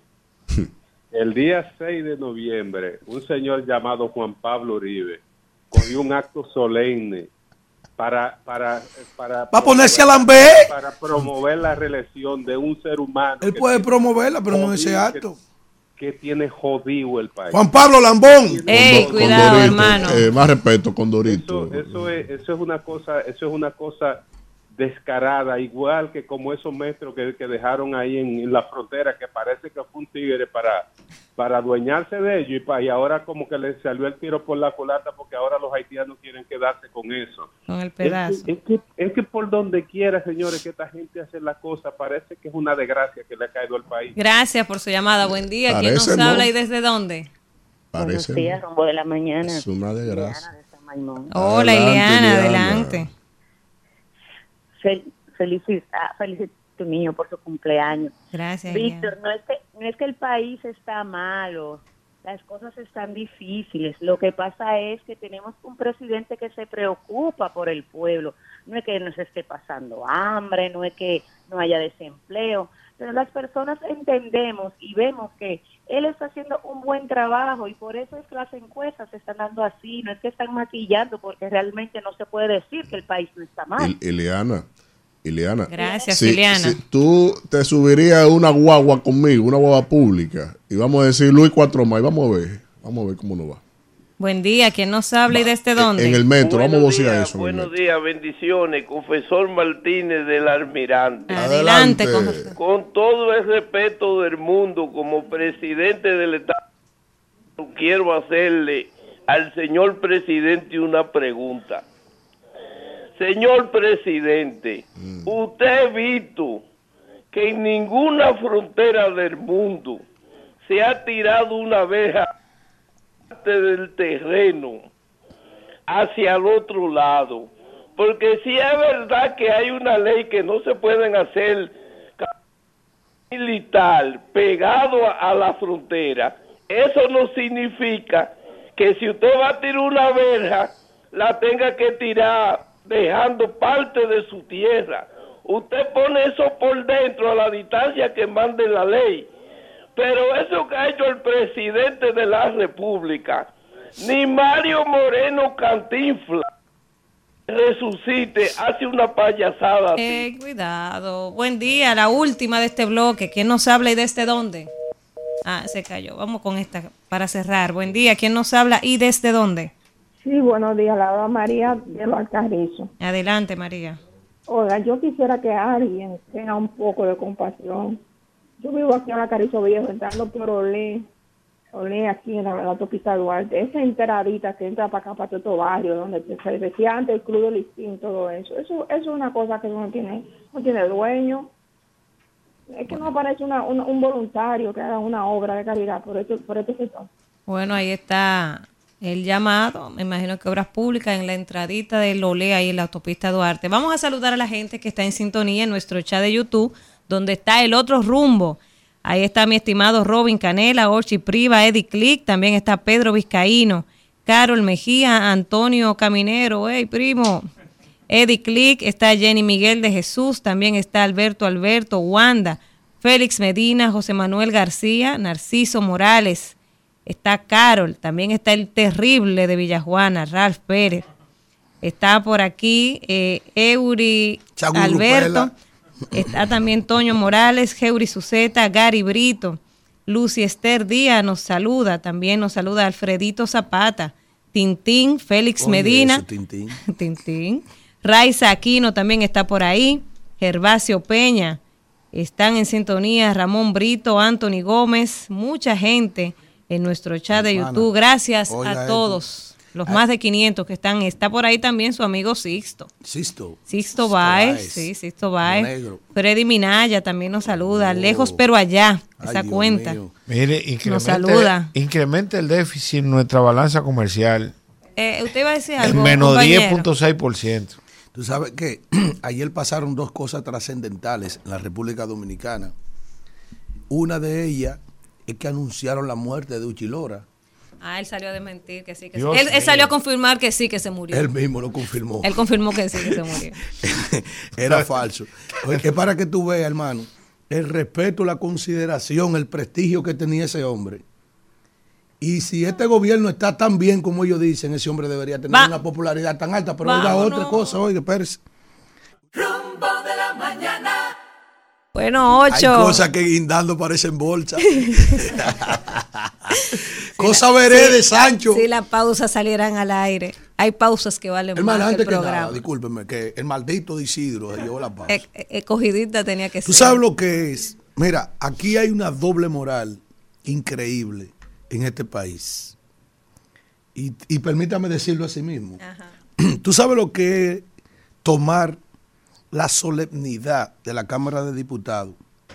Fue una amiga que yo distingo y quiero y respeto, a pesar de que ella y yo no nos hacemos esquina en orientación política ni crítica, que es Soraya, la diputada de Santiago que aprobaron la Cámara de Diputados un homenaje póstumo a Agripino Núñez Collado, que murió en el año 2022. Miren, lo más extraño que hay en la República Dominicana es, a ese señor se le agradece supuestamente, dicen que de los muertos no se hablan, pero esta sociedad hay que edificarla. La cantidad, no la, cantidad de veces que fue ese hombre a mediar, pero siempre que iba a mediar, iba con un folder. Aquí miren, aquí abajo. Eh, resolvimos esta mediación, pero resuélveme este problema. Oiga, ese hombre no era hijo de ninguna persona rica de donde él nació. No heredó una herencia. Y ese hombre era millonario. Un hombre que lo único que hizo fue pasar por un seminario, un monasterio y un convento. Oiga bien, y por una iglesia. Y trabajar supuestamente para la iglesia. Y ese hombre era millonario. Yo tengo mi crítica con, las con la iglesia católica, porque la iglesia católica nunca me ha dicho a mí en cuánto vendieron la esquina de Downtown. ¿En cuánto? No ¿Quién de- la vendió? que no se ¿Quién cogió la comisión? Porque está prohibido por ley que los terrenos donados donados por el Estado se vendan para adelante. Entonces, también di que todavía este hombre muerto, que se hizo multimillonario, di que en sus mediaciones de los caros que le salió a este país, y di que, que la Cámara de Diputados está di que pidiendo di que un homenaje póstumo, di que Agripino Núñez Collado. Es aquí, Hermano, mira, aquí, aquí hay que no respetarse y, a, y a de- y a- a desentar esta sociedad con un grupo de farsantes que hay, muertos Vamos, y vivos. Vamos, Isidro. Oh, y vivo. Resetea. Rumbo de la mañana. Vamos con el comentario geopolítico del día. Bueno, geopolítico. Víctor que no- Villanueva. Accionista, empresa que- privada. que no- Ey, hermano, ya pasó. El diablo lo tenga donde él crea, no es que donde Dios quiera, ¿no? Vamos con Víctor. Vamos a perder la comunión, compañero. Lea la palabra. Yo soy un hombre de la, de, Sí, de la lea iglesia. lea- lea la palabra. Pero lea no de esos malditos. Eh, Cuidado, no benditos, benditos, benditos. Señores, la frontera sigue bajo el asedio. Nuestra frontera dominico-haitiana sigue bajo el asedio imputable a el Estado haitiano de cara a todas estas transgresiones y provocaciones que se están haciendo en contra de nuestra integridad soberana territorial. Y esto, eh, acorde al derecho internacional, existe toda una línea eh, conceptual, una línea jurisprudencial del tratamiento jurídico a las fronteras. Los espacios fronterizos son delimitados o por tratados internacionales o por sentencias o laudos arbitrales. Esos son los documentos que le dan origen a una delimitación fronteriza en términos de uno, de entre dos o más estados que tengan alguna diferencia en función a la delimitación de la frontera. Pero en el caso nuestro es resultante de un conjunto de accidentes jurídicos que, no, que nada tenían que ver hasta el 1929 con el interés de la autodeterminación de nuestra nación. Porque cuando usted revisa los tratados de Ryswick, los tratados de Aranjuez, esos tratados que fueron edificados por pugnas entre potencias europeas y que en sus reparticiones allá se repartieron y dividieron aquí, eso obviamente que generó un elemento que nadie en la isla había afianzado como un interés común, porque si nos vamos de origen, aquí había una división política con nuestros cacicazos cuando llegaron hasta los, los colonia- eh, eh, Colón y los colonizadores. Pero en este caso, cuando ya en el 1929 se estableció un tratado eh, por autodeterminación de la isla, es decir, una decisión política de quienes ejercían condiciones de soberanos facultados para eso, entonces se estableció una nueva dimensión territorial que inclusive para que Haití aceptara la firma de ese tratado, hubo que regalarle los territorios de la miel, donde se le cedió inclusive más del 8% del territorio total de la isla o un por ciento más alto en función a lo que quedaba realmente en, posesión de la República Dominicana. Y eso, eh, desde esa fecha al momento, es lo que ha regido el, espacio, el espacio fronterizo entre ambos países, que delimita no solo los 390 kilómetros de frontera terrestre, sino también el espacio ya marino, el espacio aéreo, que sí también nos es común y que está regulado por otros tratados internacionales en el espacio aéreo y en el espacio marino por la Convención de las Naciones Unidas de Derecho Marítimo, de Derecho del Mar. En este caso, nosotros lo que tenemos es que partiendo de ese tratado en 1929, entonces todo lo que queda desde esa línea imaginaria hacia acá es jurisdicción exclusiva de nuestro país como lo es jurisdicción exclusiva de esa línea hacia allá. Nosotros no podemos entrar hacia allá y ellos no pueden entrar hacia aquí y esto es entonces, por lo tanto, un relajo. Y como es un relajo, esos chistecitos en términos jurisprudenciales salen muy caros a los estados, porque inclusive cuando usted revisa la jurisprudencia de la Corte Internacional de Justicia, con sede en Holanda, en La Haya, de ese tribunal que lidia sobre litis exclusivamente entre estados, donde se disputan, donde se conocen las disputas o las controversias que surgen entre los países en la interpretación de su línea fronteriza o en la transgresión de las mismas, y que, por ejemplo, en el caso de América Latina, hay muchos casos icónicos, no solo inclusive hasta la delimitación de los espacios de la línea imaginaria, sino también hasta de controversia como el caso de las papeleras eh, en Uruguay eh, con Argentina, sino que eh, disputas territoriales como la de Perú y Chile, el acceso al mar de Bolivia, como lo que ha pasado con las controversias entre Nicaragua, Honduras, o lo que también aconteció que fue resuelto mediante un acuerdo de paz aquí con la mediación de Leonel Fernández en el, con Álvaro Uribe versus Ecuador, con unas transgresiones que hubo también en ese contexto, nuestro país, por eso señalo, tiene que reaccionar de manera contundente a esas provocaciones, porque acorde a la jurisprudencia del orden internacional, del derecho internacional, existe lo que se denomina el comportamiento del Estado frente a las controversias que se le suscitan. Solo hay que entender el caso del templo de Prea Vigear entre Tailandia y Camboya, en donde había un grupo de feligreses que pasaban la frontera toda la semana y cruzaban hacia una iglesia, el templo de Preavigear, en donde en ese templo se daba, la, se oficiaba la misa en el idioma del otro país. Los feligreses venían, cruzaban el puente por la frontera y llegaban al templo todos los fines de semana y nadie decía nada.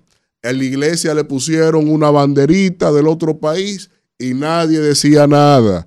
Eh, los feligreses se quejaban de que había algunos elementos de seguridad, de asaltos, robos menores, y pusieron policía del otro estado para cuidar el puente y el paso de los feligreses. Y llegó un loco al otro país como presidente y dijo, pues eso es de nosotros. Y cuando fueron al tribunal, pues el Tribunal del Internacional de Justicia le dio la, le, le modificó la frontera por el Iutis Possidetis Iuris, que es la Iutis Possidetis Iuris, que es el- la posesión, eh, como posees, seguirás poseyendo. Y que en este en, eh, no latín, y en este caso, en este caso, lo que, lo que se denomina en este caso es que no hubo efectividad soberana del uso del territorio por parte de Tailandia.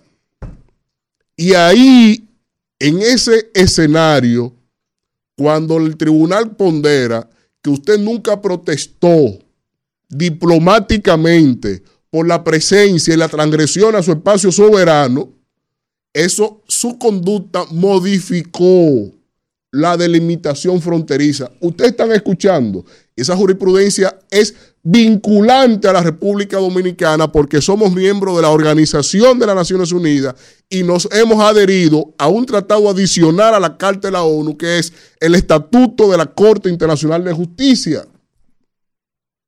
Y eso que nos es vinculante, cuando usted lo grafica a la- al comportamiento que hay, a las dinámicas que hay en la frontera dominico-haitiana, ahí no hay frontera. No la hay, porque vienen. Primero, tú puedes ver no solo la transgresión migratoria, tú tienes ahí un acceso hasta de las ondas hercianas de emisoras de allá para acá. Tú tienes ahí transgresiones que no se delimitan.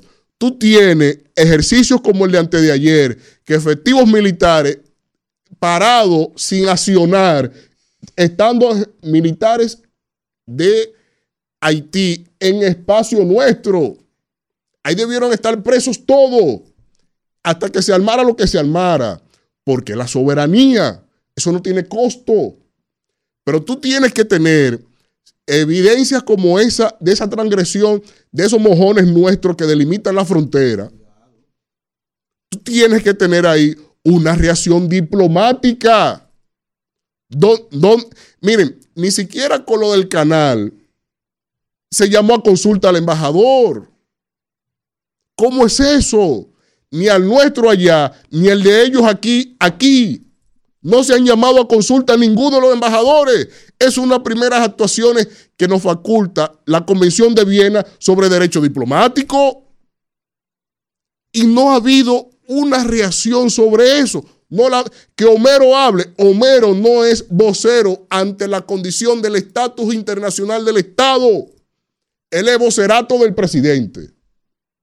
Pero aquí solamente dos figuras constitucionales y dos figuras que son aceptadas en el orden internacional, que es el presidente y el canciller, lo que puede generar aquiescencia por parte del Estado dominicano.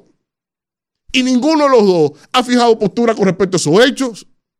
De hecho, lo único que vino y dijo el canciller fue prohibido que los demás embajadores hablen por la declaración de Juan Bolívar con respecto a Haití, porque parece embajador de Haití, no de nosotros. Y esa lógica, esa lógica, ese comportamiento del Estado es desdeñable. Es una traición frontal a nuestros intereses soberanos, ya sea por desconocimiento, que lo, que lo dudo, porque todo esto que he hablado, el, el- el propio canciller lo conoce. Lo que pasa es que actúan con alevosía en contra de nuestros propios intereses, porque lo que está pasando ahí es exactamente lo que ellos quieren. Es de dibujar el orden persistente. Lo que ha ido aconteciendo en esa frontera nunca, bajo ningún presidente, de Trujillo a la fecha, había pasado en este país. ¿Y ustedes creen que es fortuito que usted tenga ahí como asesor financiero del Palacio Nacional a un súbdito de uno de los principales financiadores de las bandas de Haití? Es que todo lo que pasa ahí es imputable esa gente. Y lo hemos dicho desde aquí 70 veces. Tienen el negocio de los combustibles allá. Que usted puede ver la prensa de Haití. Búsquele Novelis. Ahí es que hay problema en todo, menos de combustible. Y se abastecen desde aquí. Y trazan los combustibles desde aquí. Por eso no bajan la gasolina, porque hay un colchón de negocio. Aunque baje el petróleo, hay un colchón de negocio. Y eso, entonces, lo que se están llevando es por las patas los caballos lo que es el comportamiento del Estado Dominicano frente, generándole aquiescencia al comportamiento de Haití.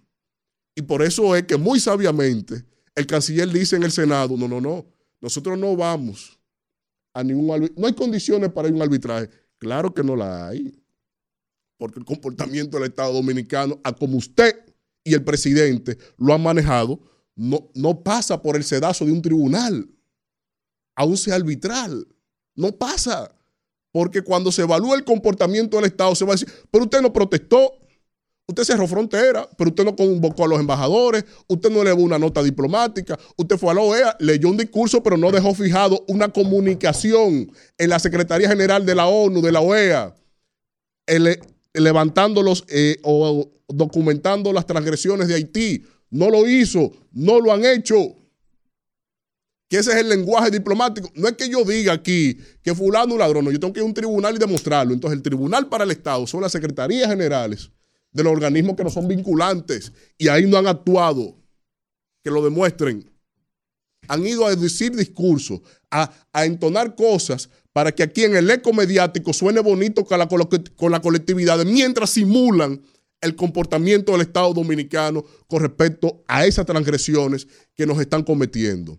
Por lo tanto, lo que ha ido aconteciendo desde en estos días en la frontera, que es un nuevo baluarte para unificar y convocar a las colectividades haitianas, porque ya la élite política de Haití entendió que el problema debe ser nosotros, y eso le, da, le ha dado tranquilidad a ellos. Ahora el Estado haitiano ha, entendido que no hay problema de bandas, que el problema es con República Dominicana que República Dominicana es la que tiene, es, es el problema común para todos los haitianos. Y ahora entonces tenemos nosotros que adentrarnos a esta realidad de que tenemos que lidiar con, con los vecinos que han encontrado esa muletilla para su status quo político allá. Y también tenemos que lidiar con quien deben ser nuestros representantes que nos defiendan soberanamente ahora hay que lidiar con un gobierno que tiene más intereses allá que lo que nos interesa a todos aquí. Increíble. Rumbo de la mañana. 8.29 minutos de la mañana en este rumbo y vamos de inmediato a darle la bienvenida a nuestra primera entrevista del día de hoy, embelleciendo esta cabina. Está con nosotros Águila Endor, quien es vicepresidenta ejecutiva de Azonahores. Bienvenida, gracias por acompañarnos en este rumbo de la mañana. Buenos días, muchas gracias por la invitación. Bueno, eh, Agui, hay que decir que recientemente asumió el reto como vicepresidenta de Azonahores. Vamos a hablar de este nuevo reto que usted enfrenta, ese compromiso. ¿Cuáles son esas proyecciones que usted va a hacer eh, frente a Azonahores? Ese- plan que tiene para dirigir a Azonahores. Bueno, primero muchas gracias por la invitación y por tenernos aquí. Eh, desde Azonahores tenemos un tremendo reto para el próximo año. Este año con venimos incrementando la, la llegada de turistas, así que el 2024 nos trae el reto de seguir incrementando la llegada de turistas y visitantes y también de hacerlo sostenible, de mejorar la infraestructura que tenemos, de aumentar los, la cantidad de habitaciones en hoteles que tenemos. La conectividad es un tema sumamente importante para nosotros, que hayan más y mejores rutas que nos conecten mejor. El tema de la sostenibilidad, eh, no solo en Sargazo, también en los corales, en, que todo no- nuestro aparato, lo que, lo que ofrecemos sea sostenible. La educación siempre que va a ser un eje crucial para poder impulsar el turismo. Y en mi caso, el tema del rol de la mujer también dentro de la industria. Eh, ¿Cuánto tiempo va a durar en este nuevo periodo, o sea, al frente de Azonahores? ¿Qué tiempo dura? Bueno, la presidencia es la que cambia cada dos años y la, La vicepresidencia vicepresidencia se mantiene. Se mantiene. Ah, Así Excelente. es. Sonadora es una institución marcada para el país eh, en términos de su rol frente a esta dinámica del desarrollo que implica el turismo. El proyectar el futuro del país es, es obligado con relación a eh, con la variable del turismo como, como una, una variable de análisis. ¿Dónde proyecta Sonadores que evolucionará el turismo dominicano dado a los desafíos que se tienen, primero de lograr repitencias de visita de los turistas. Segundo, los desafíos del cambio climático, eh, la diversidad de oferta. ¿Cómo poder vislumbrar, digamos, a 20, 30 años la oferta que estaría, cómo estaría caracterizada? Parques de diversiones, eh, nuevos entornos eh, de atracción artística. ¿Cómo, cómo dimensionarlo? En 20 o 30 años, o sea que nos permitimos soñar aquí, ¿verdad? Sí, claro. Eh, yo creo que con muchos nuevos polos estamos ya desarrollando Pedernales, que es, un, que es una apuesta a largo plazo. Estamos desarrollando también Bergantín. Puerto Estamos Plata. desarrollando eh, en, en Baní, en Miches, que hay una inversión sumamente importante, Cayo Levantado, que ahora inaugura de nuevo. Pero yo creo que más allá de la apuesta de sol y playa, que nosotros lo hemos hecho, lo hemos hecho muy bien y tenemos que seguir impulsándolo porque eh, digamos que, como dice un viejo eslogan, es inagotable.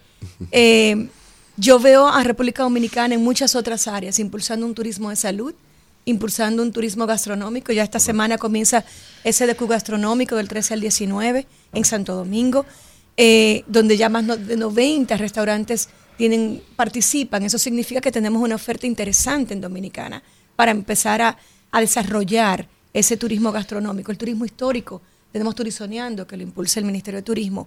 Así que yo lo veo en turismo religioso, en ecoturismo, en turismo eh, deportivo, que yo creo que todavía es uno que tenemos un- una gran oportunidad de desarrollar cuando somos uno de los mejores en béisbol. Así que yo, yo creo que, que con una oferta mucho más diversificada y con un planteamiento mucho más profundo para los, todo- todos los tipos de gustos de turistas que nos visitan. Ahora, el gobierno está centrado en unas metas de 10 millones de turistas. Ahí me genera la cuestionante, ¿turistas o visitantes?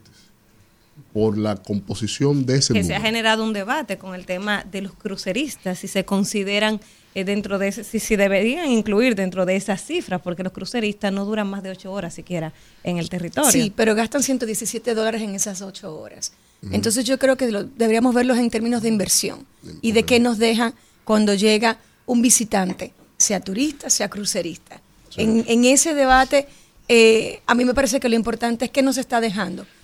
Lo importante es saber que está aumentando, que ha aumentado significativamente y que vamos a cerrar el año con los 10 millones de visitantes eh, en República Dominicana, que, la in- que tenemos 10 mil, millon- mil millones en, en divisas. O sea, tenemos una apuesta importante de lo que hace el, el visitante, de cómo eso de- hay un derrame completo. Ese crucerista tiene que necesita una oferta de la, de la, de la ciudad. Hay un tour operador, hay un taxista, visita un restaurante, o sea, hay un derrame en la economía en cada uno de los visitantes que, que llegan a nuestro país. Y yo creo que lo que debemos concentrarnos en que estamos aumentando, en que estamos gastando más, o sea, también lo que el, el turista, el que viene por, por hotel gasta hoy 132 dólares, eso ha incrementado más o menos un 18%. El turista en general, o sea, el turismo y la llegada de visitantes ha aumentado en más de dos dígitos. O sea que yo creo que lo importante para nosotros es el aumento y el derrame que está teniendo en nuestra economía. Agui, eh, el tema de los Airbnb y el turismo, que es un tema que desde el año pasado se viene debatiendo y un proyecto de ley que, que, piensa, que se plantea regular los Airbnb. ¿Cuál es, eh, a- a- al momento, al día de hoy, cuáles son los avances de ese proyecto de ley? Porque yo sé que Azonadores ha estado eh, muy interesado eh, en que se regule el tema de los Airbnb. ¿Cómo va ese, ese proceso de ese proyecto de ley? Digamos que lo que queremos que se regule es el turismo inmobiliario en plataformas digitales, cualquiera que sea la plataforma digital que se utilice. Nosotros creemos que deben ser regulados. Las los- el turismo inmobiliario recibe las mismas exenciones impositivas que recibe un hotel. Entonces es importante saber que cuando se desarrolla un edificio destinado a turismo inmobiliario que va a ser luego rentado a través de plataformas digitales, ya recibió los mismos incentivos, aquí le llamamos incentivos del Confotur, Sí. los mismos incentivos que un hotel. Pero el hotel tiene muchísimas regulaciones con las que debe cumplir. Seguridad, calidad. Y lo que entendemos es que si comenzamos igual, continuemos igual, que tengamos también regulación y eso nos va a ayudar a cuidar la calidad del turista. El turismo es importante para el país, por lo tanto debemos cuidar la rama. Por lo tanto, el que se aloja en, una, en, un apartamento de corta estadía debería sentir que tiene las mismas garantías, que tiene la seguridad, que tiene la calidad del servicio, que nosotros sabemos quién se está, se está hospedando, que se paga un impuesto como los pagan los hoteles. O sea, lo que creemos es que debemos eh, estar en igualdad de condiciones, pero sobre todo para cuidar al turista y a quien está desarrollando la oferta. Eh, ¿Cómo influye a Sonadores o cómo puede influir de manera positiva al respecto de, de esa promoción negativa que se le ha hecho a República Dominicana en relación a la falta de seguridad ciudadana?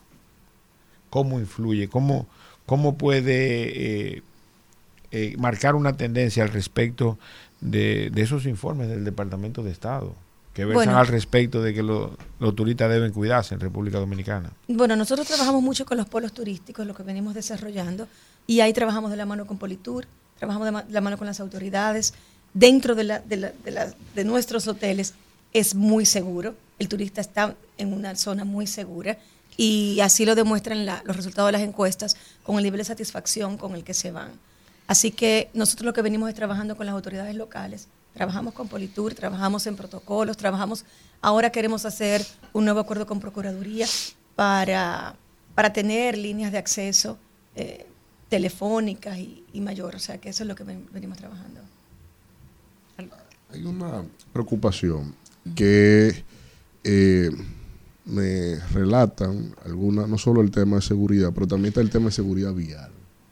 Eh, Nuestras vías, eh, el turista no es solo el que viene eh, con un paquete todo incluido, sino el que quiere disfrutar. Me llama la, la atención que amigos que han venido inicialmente con paquete todo incluido, después quieren venir a explorar por su propia Claro. vía, le gusta la gente, el ambiente, pero se topan con la realidad de nuestra seguridad vial. Que atender ahí, porque yo veo que eso es un desafío marcado, la tasa de accidentes disuade a las personas que vienen o que pretenden tal vez conocer, la logística eficiente, no tenemos sistema ferroviario entre polos turísticos, entre aeropuertos. Cuando hablaba del futuro, ¿qué pensar ahí? Porque veo que bien desarrollar otros polos turísticos, pero con el mismo patrón de deficiencias que tenemos a lo interno. Bueno, hablábamos al principio de la importancia de la conectividad, ¿verdad? Y la conectividad terrestre también es sumamente Implica, importante. En, en eso, sin irnos a dentro de 20 años, porque tal vez es un gran Algo desafío, en lo inmediato, eh, se está trabajando en los planes de desarrollo territorial para ver cómo mejora, se mejora la conectividad. En el caso nuestro, que tenemos dentro de los asociados diferentes tipos de asociaciones, estamos comenzando a trabajar con las asociaciones de tour operadores, las agencias de viajes, y dentro de los planes está poder llevar educación y planes de, de educación para que los transportistas, los que manejan, tengan, eh, digamos que mayores conocimientos. Yo pienso que en las carreteras que han sido concesionadas, por lo menos tenemos hoy, que no teníamos antes, tenemos un mucho mejor servicio de, de- de emergencia, respuestas. De que llega rápidamente alguien y, y te ayuda en la carretera. Y ese es un avance que hemos tenido. No todo es malo, también hemos No, tenido no, no, avances, claro, no, ¿verdad? claro, no, no. Eh, y yo creo que llevar mayor concientización a, quien, a quienes están manejando y tienen en, su ma- en sus manos la- las vidas de tantos turistas, que es la imagen y una serie de cosas, pero que tengan mayor conciencia y mejores técnicas de, de manejo.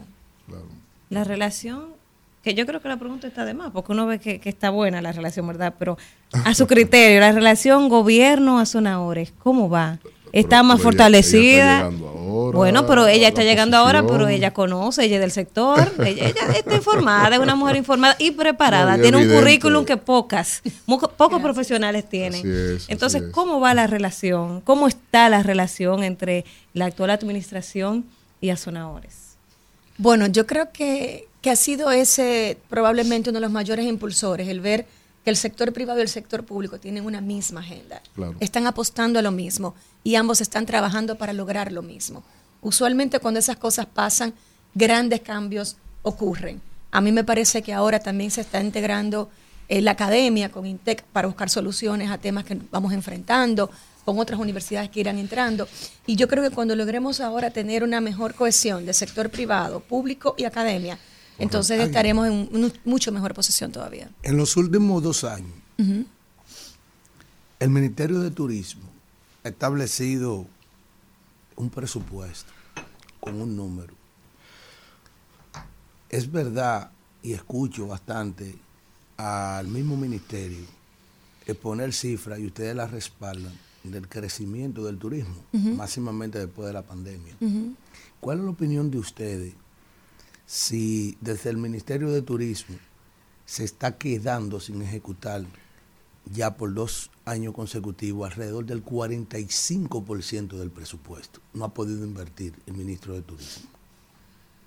¿No ha podido o ha encontrado Invertir- mejores? No lo ha invertido. Correcto. Y si tú hiciste un presupuesto, tú hiciste una Bueno, pero ella no planificación. trabaja en turismo, No, yo le quiero preguntar a ella la opinión sobre eso. Porque tú haces un plan donde tú estableces un presupuesto por año y, y expones en ese presupuesto los renglones en, cua- en cómo tú vas a gastar la inversión. En, en administración privada, el gerente que no gasta la mitad de lo que presupuestó está cancelado en cualquier parte del mundo. Porque el crecimiento de esa empresa y la rentabilidad va de la mano a ese asunto. Pero, pero Entonces, la- ni siquiera Sí, audita entonces la eso, no, no, no, no. La pregunta mía es la opinión de ellos como sonadores, porque se Pero- supone pero- que se hizo pero un que- presupuesto. pero que tiene sentido en el orden siguiente. Pero venga acá, existe ¿cómo la, existe la ¿En cuál posibilidad, existe orden? la posibilidad de que los resultados que se obtengan en materia de entrada o salida de turistas, de entrada, mejor dicho, O el desarrollo. eh, puede depender de, de qué tan eficiente es el ministerio ejecutando Inversión. su presupuesto. Sí, no, pero vamos a ver, a sonadores Estoy que muy lo de que acuerdo ve con la pregunta. Es la resultante, duro, profesor. es la resultante que las habitaciones estén llenas, que los aviones lleguen con turistas, que, que- turistas. que vengan los barcos y es un incentivo del ministerio. Pero, por ejemplo, si no, Pero- si no- pero- si no invierten la- el dinero que se, pro- que se presupuestó, vamos a suponer, Pero- por ejemplo, pero que eso en el- otro escenario. no, sí, no, no, no, espera, dame un segundito, ¿Y- y perdón. en qué? Vamos, vamos con la invitada. Vamos Déjame- con la déjame- invitada. déjame explicarte, déjame, déjame expli- facultad Israel. pero, pero no, pero que tiene. déjame, Sonador. déjame- déjame- déjame explicarte pa- para, para que tú entiendas. Vamos a ver. Se supone que el Ministerio de Turismo, que voy en consonancia con la pregunta que hizo Alfredo, definitivamente en un 100% me suscribo a ella,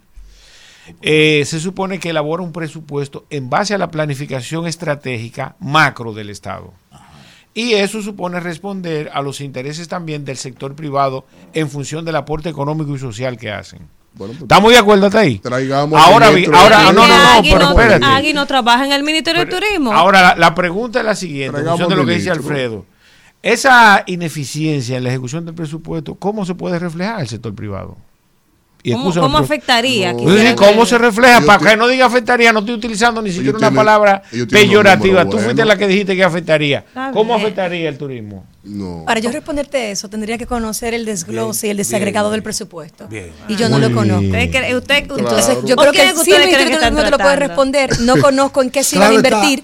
Ese 45% tienes también que tomar en cuenta que hemos tenido una guerra con Rusia, que hemos, o sea, sí, tú presupuestas, pero el mundo te puede cambiar.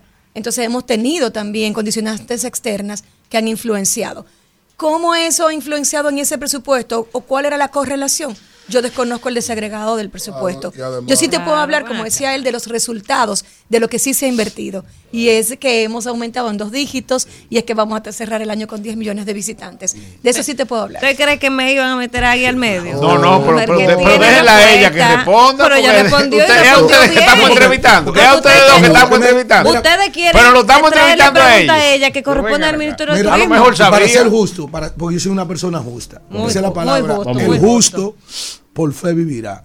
Yo soy un hombre justo. Vamos a ver. Los números de turismo son positivos. Muy Es decir, el aumento de la cantidad de turismo versus la proyección que ha tenido el mismo Sí. ministerio. A mí lo único que me, me parecía extraño era eso, porque nosotros los mercadólogos y los que sabemos de administración siempre vemos cifras, pero realmente yo no puedo decir que la gestión del ministro actual es negativa. No, para No, mí es no, positiva. no.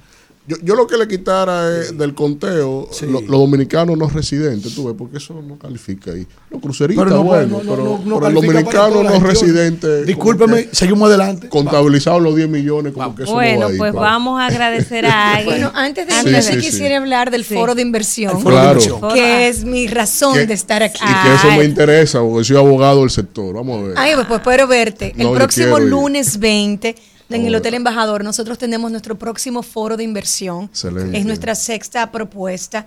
Eh, vamos a tener primero un estudio, el lanzamiento de un estudio que está financiado por el Banco Popular en el que se tratará el tema del impacto del sector turístico en la economía dominicana. Ahí podemos hacer esas preguntas ¿Para, presupuestarias. para quién está Eh, destinado este foro? O sea, ¿quiénes son las personas todo- invitadas? Bueno, para todos los miembros de la industria, para todo el que participe, para todo el que le interese el tema turístico, saber cómo va creciendo, qué va pasando. Vamos a tener un panel de regulaciones en materia de inversión turística, que es la parte, digamos, formal y legal. Y luego la, la parte que, que yo creo que a ti te puede interesar mucho, que son las nuevas propuestas de turismo de lujo, que es la propuesta de Cayo Levantado, la propuesta de Miches, la propuesta de Playa Grande eh, y Casa de Campo. Entonces creo que vamos a tener un foro, es de 9 a 12, creo que va a ser un foro con mucho contenido y donde se van a presentar proyectos de mucho interés. Excelente. O sea, el día 20 de noviembre, 20. lunes 20, en el Hotel Embajador, a lo largo de todo el día, para registrarse. Hasta la mañana. eh, me- Pueden comunicarse el con 9 a 12. Azona Ores Sí, solo con o contactando la página web. o contactando la página web de azonaores.com. Perfecto. Excelente, perfecto, pues perfecto. desearle mucho éxito a Aguis Lend- A- Agui Lendor, Lendor. quien es la nueva vicepresidenta ejecutiva de Zona Oro. Es una mujer ahí es. de armas a tomar, que no, se deja amedrentar por, rendir, estos hombres que Qué querían tirarle un gancho y no se dejó, porque ella sabe su asunto. gracias, Agui. gracias. Y que es bueno que instituciones como esta, que ya son instituciones, Sonadores. se eh, renueven sus liderazgos. Claro. Y cada vez que se renuevan, siempre van a mejor. ¿eh? Bueno, pues gracias. Las Siempre. puertas de este espacio están abiertas a usted amigo. y a Sonadores, que son también gracias. amigos de este espacio. Vamos al contacto, Isidro, y venimos con más contenido en el rumbo de la mañana. Rumbo de la mañana. Bueno, son las 9.50 minutos, las 8.50. Yo estoy loca por irme hoy, ¿eh? loca por irme. Voy acelerando ese reloj. 8.50 minutos de la mañana y antes de pasar con el comentario del Popi de este equipo, vamos a actualizar eh, las informaciones que estamos dando seguimiento desde ayer, la tragedia que enlutece a Bonao y a todo el país durante el pasado eh, martes con la crecida del río que se llevó a su paso a, a las personas que estaban ahí bebiendo y jugando en, en horas de la noche en el río Fula, pues eh, actualizando esta información encontraron hoy el quinto cadáver en- de, de esta tragedia, lamentablemente, de esta lamentable tragedia. Entonces, después de una intensa búsqueda, miembros de la Defensa Civil, con ayuda de los municipios y pescadores de la pro- provincia de Monseñor Noel, encontraron el cadáver de la quinta víctima de la crecida del río Fula en la desembocadura del mismo. Esto es en Bonao. Así que una noticia lamentable. Anoche estaban velando los restos de, de las otras personas y de verdad que es una tragedia que, que ha marcado y que va también a ponerle un antes y un después a este río, porque me imagino que a partir de ahora eh, ¿Usted esta... cree que la gente coja cabeza? Bueno, las autoridades cerraron unos negocios ayer ya. La fiscalía procedió a cerrar unos negocios, eh, sobre todo porque habían menores en horas de la noche. Entonces, eh, hay que ver. Yo pienso que pudiera marcarse un antes y un después en este tema. Son caco duro. Entonces, Empiezan a beber romo el de nombre- manera y misericordia, a fumar ro, eh, eh, juca, a beber Esa- droga. eh, el nombre de la, de la persona hallada, una mujer, Tanto y gusto. Martínez, una de las víctimas de la crecida del río Fula, del río Fula, entonces ahora asciende a cinco los fallecidos. Mira, hermana, antes que nada, el presidente eh, Hipólito, que estaba, parece fértil ayer, parece que se estaba ovulando. ¿Cómo Eh, así? estuvo en la. ¿Pero cómo así, Él hermano? estuvo, le voy a explicar.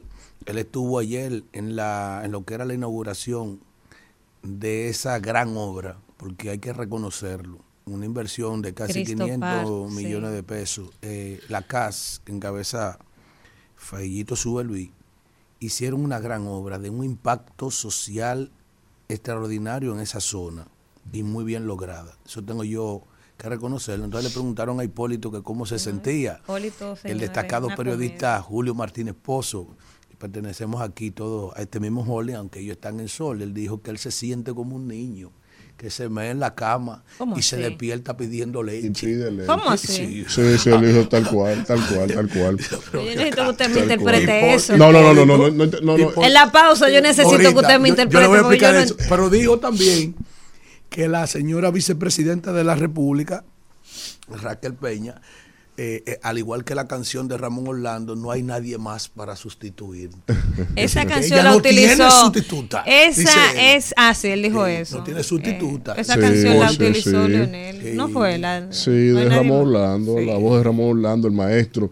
Miren, ustedes saben que en España, está prendido en candela España. España. España hay. Mm, manifestaciones, hay protestas. es la madre patria. En la madre patria le están dando en la madre en Madrid porque eh, el, el acuerdo entre el PSOE y eh, los catalanes independentistas están para, para lograr la investidura acaban de firmar el pacto.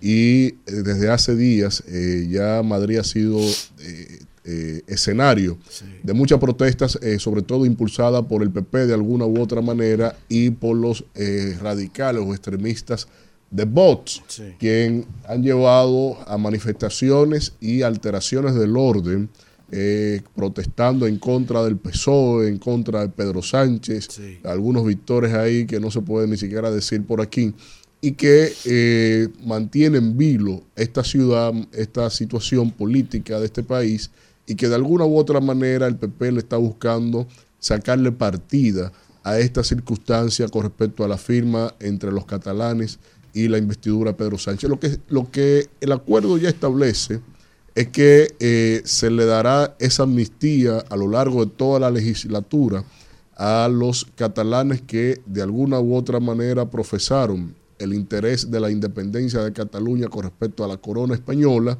y que esto entonces eh, ha sido la base en donde estas protestas que ha sido impulsado mediante grupos y asociaciones clandestinas por parte de Vox, porque formalmente no lo pueden hacer, y Vox lamentablemente no sacó mayoría tampoco para eh, escenificar en las calles estas protestas, pero en este caso la situación en España se está poniendo agreste y hay una convocatoria que está haciendo el PP para el próximo eh, día 12, en donde al mediodía se van a escenificar ahí todo un acto que se espera que sea multitudinario.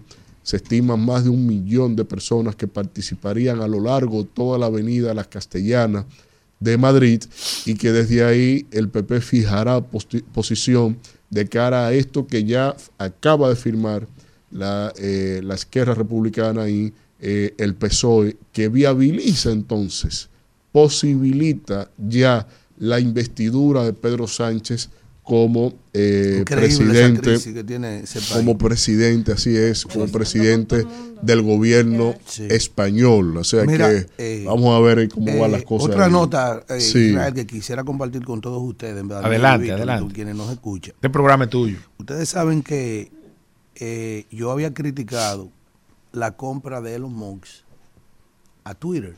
Ex, Sí. ex, ahora. Ahora es X, X, X. para que nos escuchan en radio. Eh, también critiqué lo propio con una actitud tomada con la con, con Instagram también, que pero que es de Meta, la gente de Mark Zuckerberg, la gente de Facebook, Facebook. que son mismos los, los mismos dueños también de WhatsApp. Y threads ahora. Ajá, y Stress, que es también exactamente, que es, se suponía que pudiera ser un competidor con Twitter. Desde que Elon Musk compró Twitter en 44 mil millones de dólares, la empresa ha perdido el 50% de su valor y sufrió una desbandada de usuarios. La pregunta es, ¿fue un error convertir Twitter en X? Primero yo pienso que sí. porque las marcas, cuando están tan arraigadas, no di en una sociedad específica, sino en el mundo, ese pajarito, ese pajarito blanco con un descubrimiento azul, era característico de la marca Twitter, que se convirtió en la red, dentro de, de cada red social, cada una tiene una característica específica y un segmento de público específico también. Pero la de mayor incidencia, que es por donde hablan los estados, los grandes líderes del mundo, los presidentes del mundo, su cuenta oficial, la transforman. Y otra cosa también que le quitó el background y la fortaleza a esa marca fue la meritocracia. Para tú tener una cuenta certificada por Twitter o por Instagram, usted tenía que ser una persona de mucha influencia.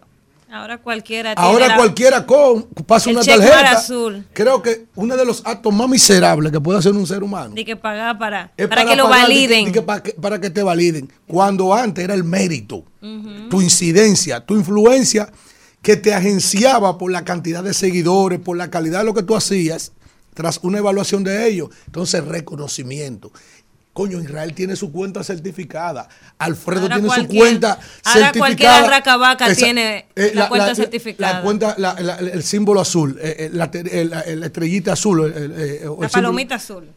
Exactamente. Cualquiera tiene el cheque. ¿Entiendes? Entonces, yo pienso que ese tipo se ha vuelto loco. Ese tipo agarró esa cuenta, empezó a cancelar un paquete de gente ahí que ya tenía el know-how, la experiencia, ¿verdad? De- del movimiento de esa empresa. El desplome, oye, cuando tú dices que ha perdido el 50% de su valor, que costó 44 mil, estamos diciendo que vale ahora 20 mil millones de dólares, y bajando, no subiendo. Entonces yo pienso que en todo en la vida, el liderazgo y los méritos ¿eh? van de la mano con la acción. Es decir, no puede ser que a mí se me reconozca por el gusto mío o el gusto de otra persona, sino que yo me lo gane. Entonces, vámonos. va a ser- Rumbo de la mañana.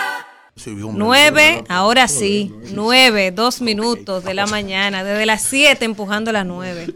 Vamos con el comentario del señor Israel Abreu. Caramba, buenos días. Eh, saludar a la amable audiencia que nos sintoniza a esta hora de la mañana. Gracias por preferirnos, por informarse con nosotros. Miren, en la mañana de hoy quiero, les voy a hablar al respecto de cómo ha afectado el decrecimiento económico, ¿verdad?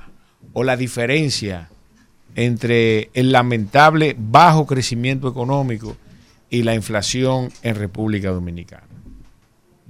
Y uno de los principales factores que afecta tanto al ciudadano como a las instituciones privadas, en el caso de las micro, pequeñas y medianas empresas en República Dominicana, al respecto del decrecimiento o la falta de crecimiento económico en sus instituciones, es decir, un aumento relativo en sus ventas, pues resulta en que los mismos tengan que endeudarse, en algunos casos para cubrir déficit o pérdidas, y mantener sus operaciones abiertas.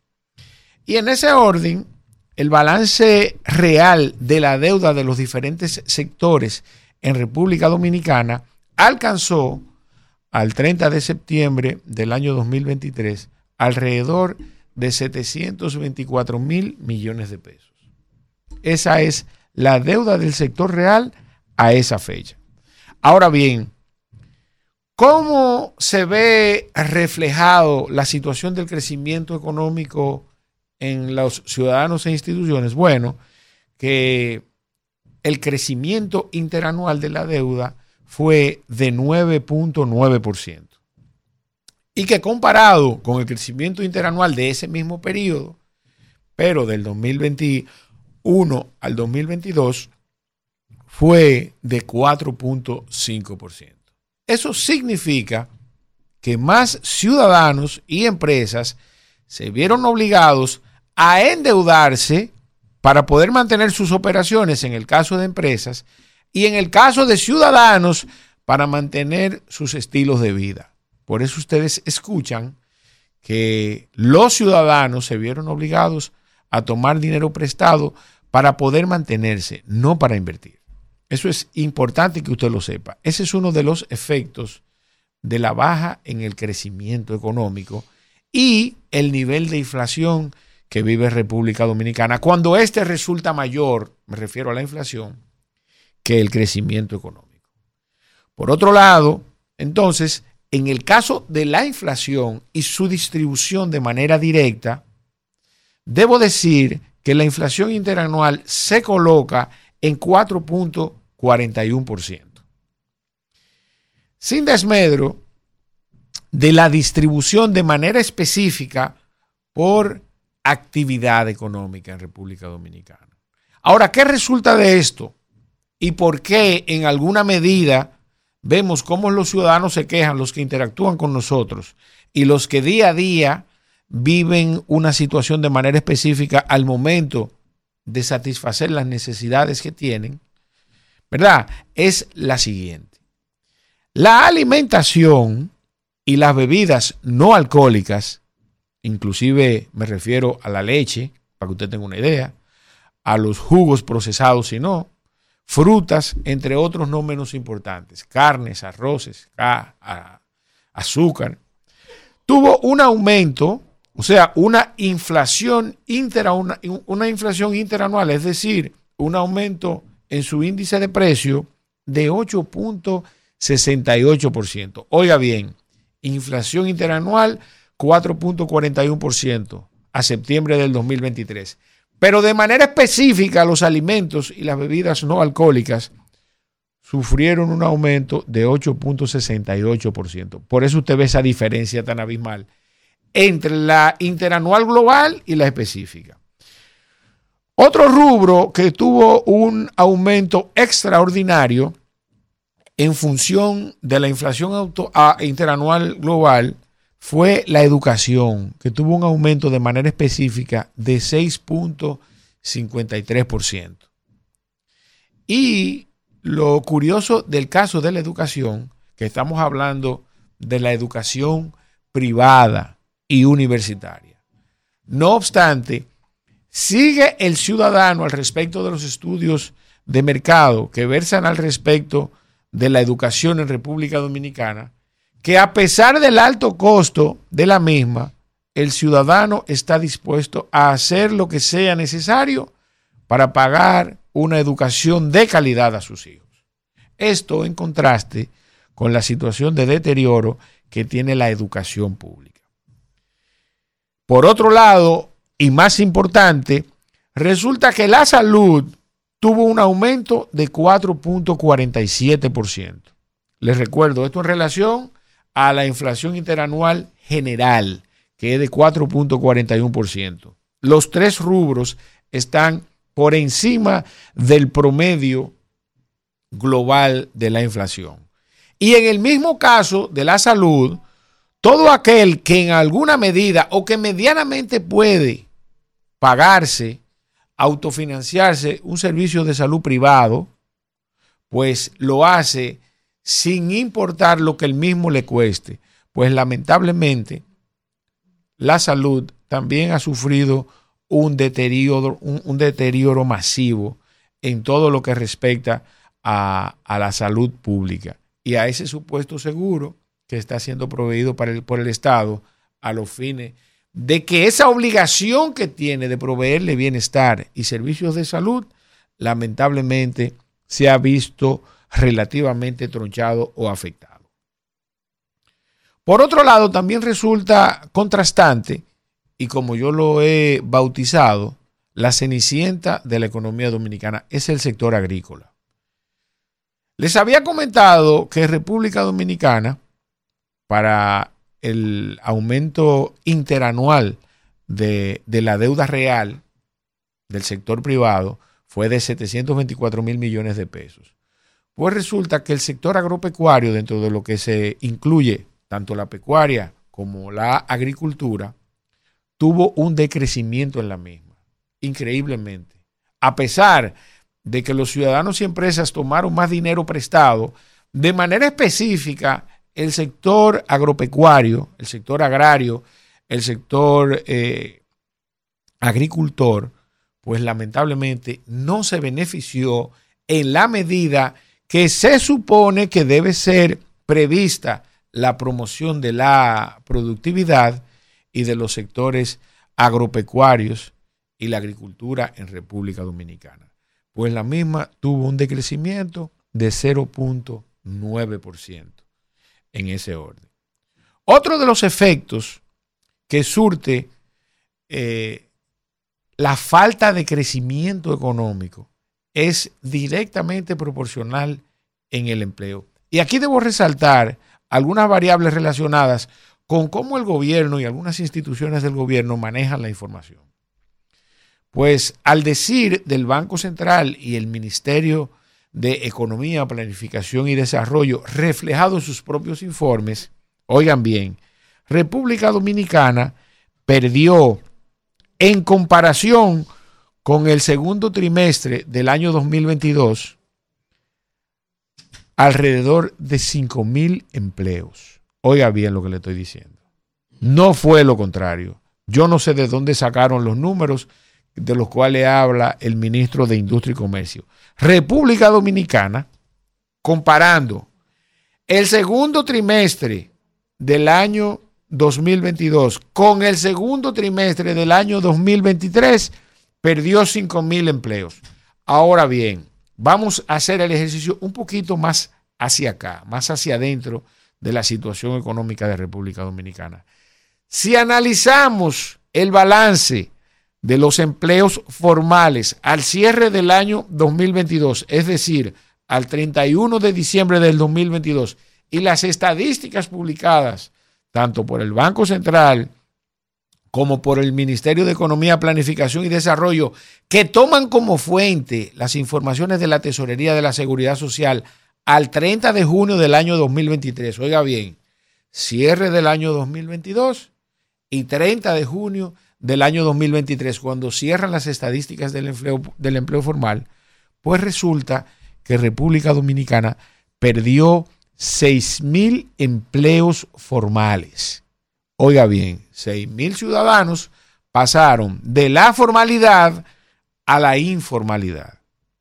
Esto no debe resultar extraño, porque el mismo Banco Central en sus estudios y encuestas refleja que la informalidad pasó de un 52% a un 56% y la formalidad en el empleo pasó de ser un 48 a ser un 44. Todo esto, vuelvo y les repito, contrasta con, los discursos del ministro de Industria y Comercio de manera específica y quizás en quienes les, les redactan los discursos que lee el presidente en su telepronte. Eso es sumamente importante que usted lo sepa. Usted haga sus propias conclusiones. Por otro lado, también tenemos que el efecto del decrecimiento o, o la falta de crecimiento económico en nuestra economía versus la inflación también se ha reflejado en otros sectores es el caso de manera específica de las importaciones. República Dominicana ha tenido una baja en la cantidad de contenedores y productos que recibe o que ha recibido durante el año 2023. Y el otro efecto, mucho más importante, es el que está relacionado con, con nuestra cuenta corriente. ¿Verdad?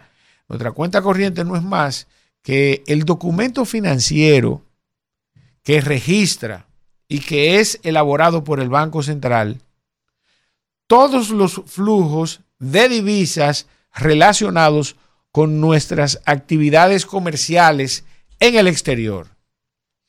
Y resulta que República Dominicana tiene un déficit, es decir, que estamos importando más de lo que estamos importando en alrededor de 10.600 millones de dólares. Oiga bien, República Dominicana, como nación, como economía nacional, está importando 10.600 millones de dólares más que los que está exportando. ¿Y cómo nosotros hemos compensado esos 10.600 millones de dólares? Pues eh, el más importante de todos esos rubros son las remesas que no tienen ninguna dependencia relacionada con la gestión de gobierno de este ni de ningún gobierno. Todo lo contrario. En la medida que los gobiernos son buenos o malos, no necesariamente las remesas van a ser tan importantes. ¿Por qué? Porque el resultado de que los ciudadanos se vayan de una nación es el exilio económico. O sea, la posibilidad de no tener ninguna vía para resolver sus necesidades, inclusive básicas, pues lo hace irse de su país, de su nación. Entonces, es, eh, ese es el caso de la República Dominicana para el caso de las remesas. Y contrasta también que lamentablemente tanto las exportaciones de productos de manufactura local como la minería tuvieron una reducción en conjunto de alrededor de un 15% entre enero y septiembre del año 2023. Saque usted sus propias conclusiones al respecto de estas cifras. Adelante, Isidro. Sí. Bueno. ¿A quién que no le gustan los No, números? A la rábula. ¿Qué es no, la porque rábula? no sabe lo que La es. la Lo- gorrupela. Miren, eh, en el día de ayer, la Junta Central Electoral, ustedes saben que había aprobado Sí, el partido a Ramfis Trujillo. sí. Luego, ahora la Junta Central Electoral acaba de rechazar por segunda vez la inscripción de la candidatura de Luis José Rafael Ramfis Domínguez, alias Ramfis Trujillo, por el Partido Esperanza Democrática. Ustedes saben que yo sabía que eso se, ve- se veía venir, porque la constitución nuestra expresa, primero, que él debe de renunciar A su nacionalidad. a su nacionalidad de origen, que, es Que la no lo ha norte- hecho. que no es la norteamericana, y no lo ha hecho. Pero, pero, sí. pero hay, un, hay un punto jurídico ahí que hay que entender con esto. Yo te voy a hablar de lo político, un poquito más para adelante. Sí, Él es hijo de padre y madre dominicano sí. que nació en el extranjero y le corresponde nacionalidad por vía de consecuencia a todo hijo de padre o madre Sí. dominicano que nazca en el extranjero. requisitos. Pero sus padres fueron desterrados. Por lo tanto, la nacionalidad no le era vinculante. Él no tiene dominicanidad de origen. Dice Eh, en- por, por- por ese lado. Entonces, pero es un debate, digamos, filosófico y naturalista de lo que es la- el, el acceso a la nacionalidad. Ahora él, él lo- él- él se pronunció Sí. inmediatamente esas declaraciones de la. Junta, sí, y entonces Sí. él, él reaccionó a esa decisión del pleno de la Junta y él dijo que llegarán hasta el final y que No, van a que- cumplir que la daba meta. la gracia por la celeridad. Pero él dio la gracia porque le respondieron rápido, pero es por lo siguiente, vamos a lo político, vamos a ver si tú estás informado o no. Ese partido se lo, se lo constituyó Hipólito Mejía. Y se, lo aprobó- y se lo aprobaron para que él hiciera carrera ahí. Y tú sabes que están buscando que él sea razón de debate de este país. Pero la condicionante de la, de la, pues, de la aceptación de ese partido es que apoye a Luis Abinader en esta contienda. Y al parecer, según me informan, él se negó a hacer un acto de apoyo como los demás partidos Ah, que sería para la reelección. P- Perdóname, sería el desdecirse porque él ha sido un ácido crítico, un crítico muy ácido Sí. de la presente gestión. Exacto. Sí. Entonces, sí, para lo que le conviene, porque para que le aprobaran el partido, él andaba muy bien con Hipólito por todos lados. Y de hecho, el gobierno hasta lo había invitado en cositas extranjeras. Actividades, congresos, iba muy bien ahí montado. Pero ¿qué resulta? Ah, como no le levantó la mano a Luis, toma ese caramelito. Toma ese caramelito. Agárrate de ahí. ¡Tan! Ah, pues tú no eres candidato tampoco. Eso, es- eso no, porque, oye, le Ah. aprobaron su partido. Le aprobaron su partido, realmente. Ah. Porque eh, el problema es, señores, que ya ese es el contenido político, pero ya el contenido legislativo nuestro, de nuestra legislación. Sí, ya lo aprobaron. por el asunto de ley. No, no, no, no, no. Es decir, los requisitos para que una persona nacionalizada dominicana pueda ser candidato a la presidencia. Él no cumple con ello ya. Porque No. él se niega a renunciar a su A la no- estadounidense. a la- a la no- ah, exactamente. Ahora, otra pregunta.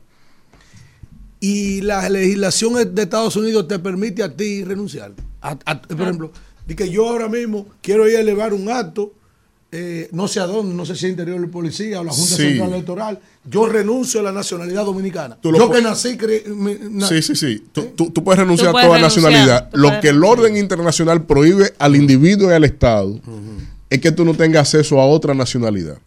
Mientras tú tengas acceso a otra nacionalidad, tú no puedes, tú, ti- tú tienes la facultad de renunciar a la misma y a la que tú elijas. Pero en este caso existe. Que por cierto, me voy a beber hoy una buena taza de café. sí. Sí, sí, sí, sí, sí. Leyendo la constitución respecto a ese tema. Sí, bueno, eh, chécate el 210, pero, pero el tema está en que hay, un, hay sentencias internacionales. Ah, Yo soy abogado internacionalista, no Sí. quiero aburrir. Sí, no. Pero hay sentencias internacionales de un caso muy famoso. El caso de Notebon, de una persona que tenía tres nacionalidades. Sí. Y al momento de un conflicto de, eh, de origen, él se refugió en la que más le convenía, pero el tribunal le falló con la efectividad. ¿Cuál era la nacionalidad más efectiva que él tiene? Entonces, en este caso, él no tiene la doble nacionalidad, porque yo cuestiono que el origen, después que él nació, él nació después que sus padres fueron desterrados. Él nació allá.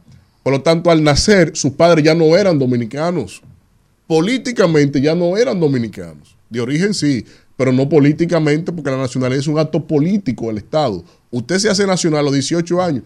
Es una vinculación política a mí me da con pena, a mí me da pena, mira, tú sabes Sí. que me da pena porque eh, los políticos de este y otro país se han llevado a la gente a la desesperación buscando otro norte, desilusionado de los políticos de los partidos tradicionales. Y el tipo levanta muchísima pasión a los, a los anhelos de mucha gente. Y yo me he cansado de decirle a muchísima gente de ese partido que él no va a ser candidato hasta que no renuncie a su nacionalidad de origen. Y no lo va a hacer. Y no lo quiere hacer ni lo, No va, a lo hacer. va a hacer. Primero, no lo va a hacer porque él sabe que no tiene ningún tipo de posibilidades en este país. Porque este país, a pesar de todo, es un país muy conservador. Claro. ¿Entiendes lo que te estoy diciendo? Sí. Entonces, eh, me da No, pena. y que no mucha olvida la historia. Es no una historia, re- es una historia reciente Sí. que está ahí y aunque él no puede Pero en eh, su historia reciente de él, él tiene, él tiene, señalar. a él no se le puede señalar por las actuaciones Sí, de su abuelo, pero déjame decirte pero- algo. Lo que pasa es que este, es un- este un pueblo individuales. diluso que se deja embaucar de muchísimos filibusteros, bucaneros ¿eh? y piratas corsarios. Él tiene en el pasado reciente un caso ahí del banco de- del, del BNB, de unos cuartos que se robaron ahí para una vaina que se iba a construir. Agarraron la, la, la, la fia- se ejecutaron la, la, la- el seguro, se llevan el, El avance Bandex, la- Bandex. del Bandex. Ahora Bandex. Ahora Bandex. Ahora en ese momento era el Banco Nacional de la Vivienda.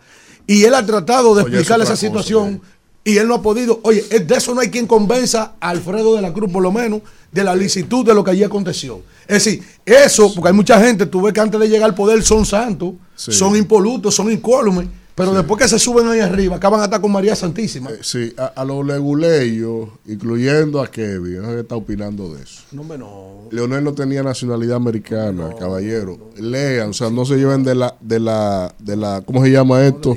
De la diarrea me- eh, mecánica tampoco, de redes no. sociales, de la opinología de esta Vamos gente. a darle, no, tenía- vamos a darle, la vamos a darle los buenos de él era de días. Vamos a de darle la nacionalidad de él. Él ¿cómo fue residente en Estados Unidos.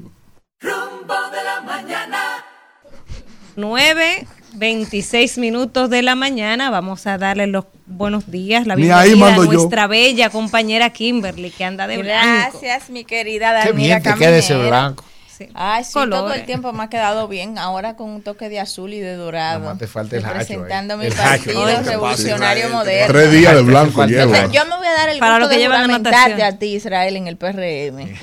Israel, hijos está lejos ya. de ahí porque ya la alianza Rescate RD está afianzada. Eh, nosotros iremos a rescatar a su alianza, esa alianza en el Usted no ve, momento. usted no ve cómo anda el compañero Alfredo. Mire, esa, corbata. rescatar es Alfredo de esa corbata de Que le Alfredo. tendremos que poner su paletera. Luego a mi hermano y amigo Víctor. Rescátese ustedes Ahora mismos. nadie dice nada. Que nadie le quita la pela que le dio. Ahora, ahora. Ofrécale el consulado a ver si lo Vamos, rescata. Porque con la Oye, momento, mi amigo, oye, en el amigo. momento más hostil, Vamos a buscarte otro. cuando el maldito de Virgilio, eh, allá arriba, eh, vaticinaba y decía bendito, bendito. que la alianza Rescate RD era la alianza de los borrachos. No di que porque. Di que, di Se que- pa- ¿Por qué pasó. Se pasó, se pasó que- los dos andaban agarrándose para no Abrazado. caerse. ¿Por Oiga, el maldito abrazado para El maldito Virgilio. andaban abrazados no porque querían, Di por, que- sino sino porque, porque se necesitaban. sí, porque se estaban Sí, cayendo. Entonces yo en mis redes sociales decía, si gana me retiro. Yo después planteé una alternativa de subsistencia Sí, de no tener éxito, que era la red nacional de paletera. Claro. Pero hoy amanezco con una fortaleza de interesante para decirle, se compró una corbata Sí, para, para venir. decir- ¿Cuál decirle- para decirle a Olimato. Ah. No, pero usted tiene más fe que un no, no, camión no, de no, no, no, no, hoy le voy a derrumbar todo Después eso. de esa encuesta Galo, Pero de- no, te verá, oiga, pero un 55 Pero gracias a Dios, de cara a la firma de esa en- eh, eh, eh, alianza, le puedo decir a Olin Mato, Olin, ese consulado es mío. Ay, No, ay, ay. no Eh, es así, ¿no? Vamos, hágame el Isidro. Esa Isidro. mañana. Vamos de inmediato con el comentario de la dama de blanco.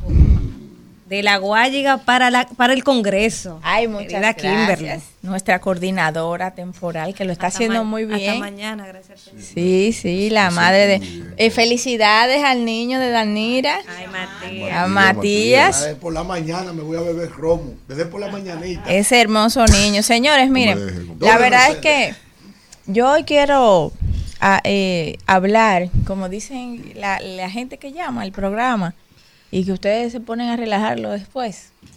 Pero sí quiero felicitar al gobierno, porque eh, yo decía que la oposición siempre ha criticado que hay una baja inversión en, inversión de capital, que las obras de gran tamaño de infraestructuras que antes se veían, hoy no se están haciendo, que no es así, se están haciendo muchas obras de gran infraestructura.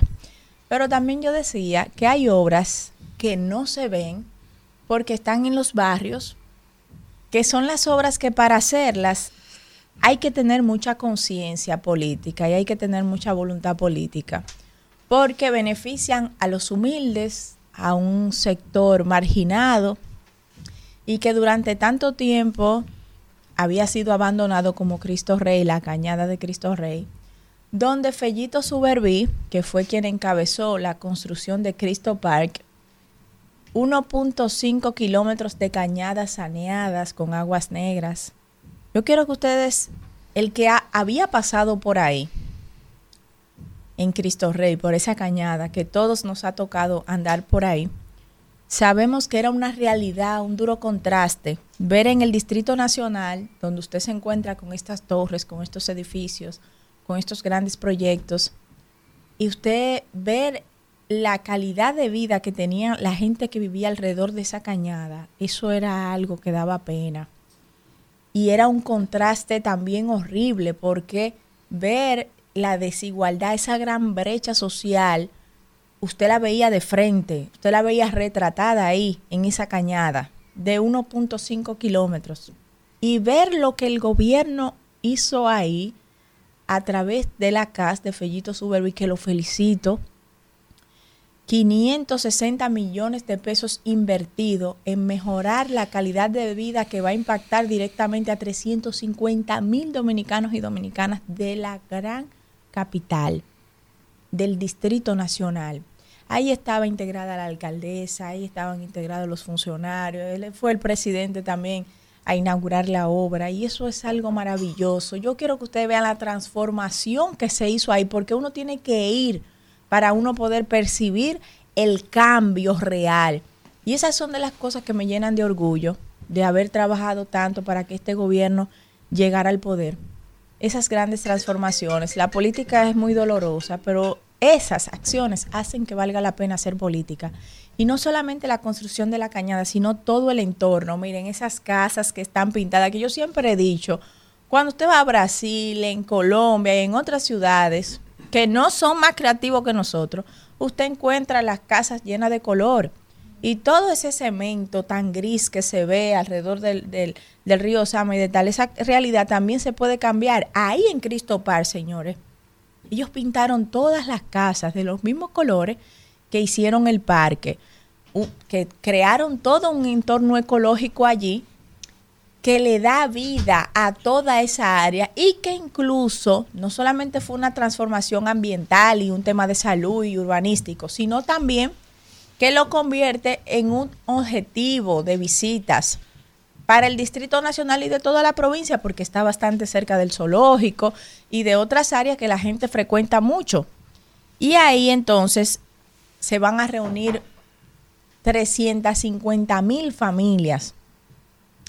Van a tener esa área disponible para disfrutarla, un área que antes era una fuente de enfermedad, eh, de, que, que ocasionaba que todo tipo de eso era increíble el mal olor que todas esas aguas negras pasando por ahí un dolor de cabeza para los residentes de esa comunidad y hoy eso es motivo de alegría entonces si esa no es la forma correcta de invertir los recursos del pueblo, ¿a qué se le puede llamar que es la forma correcta?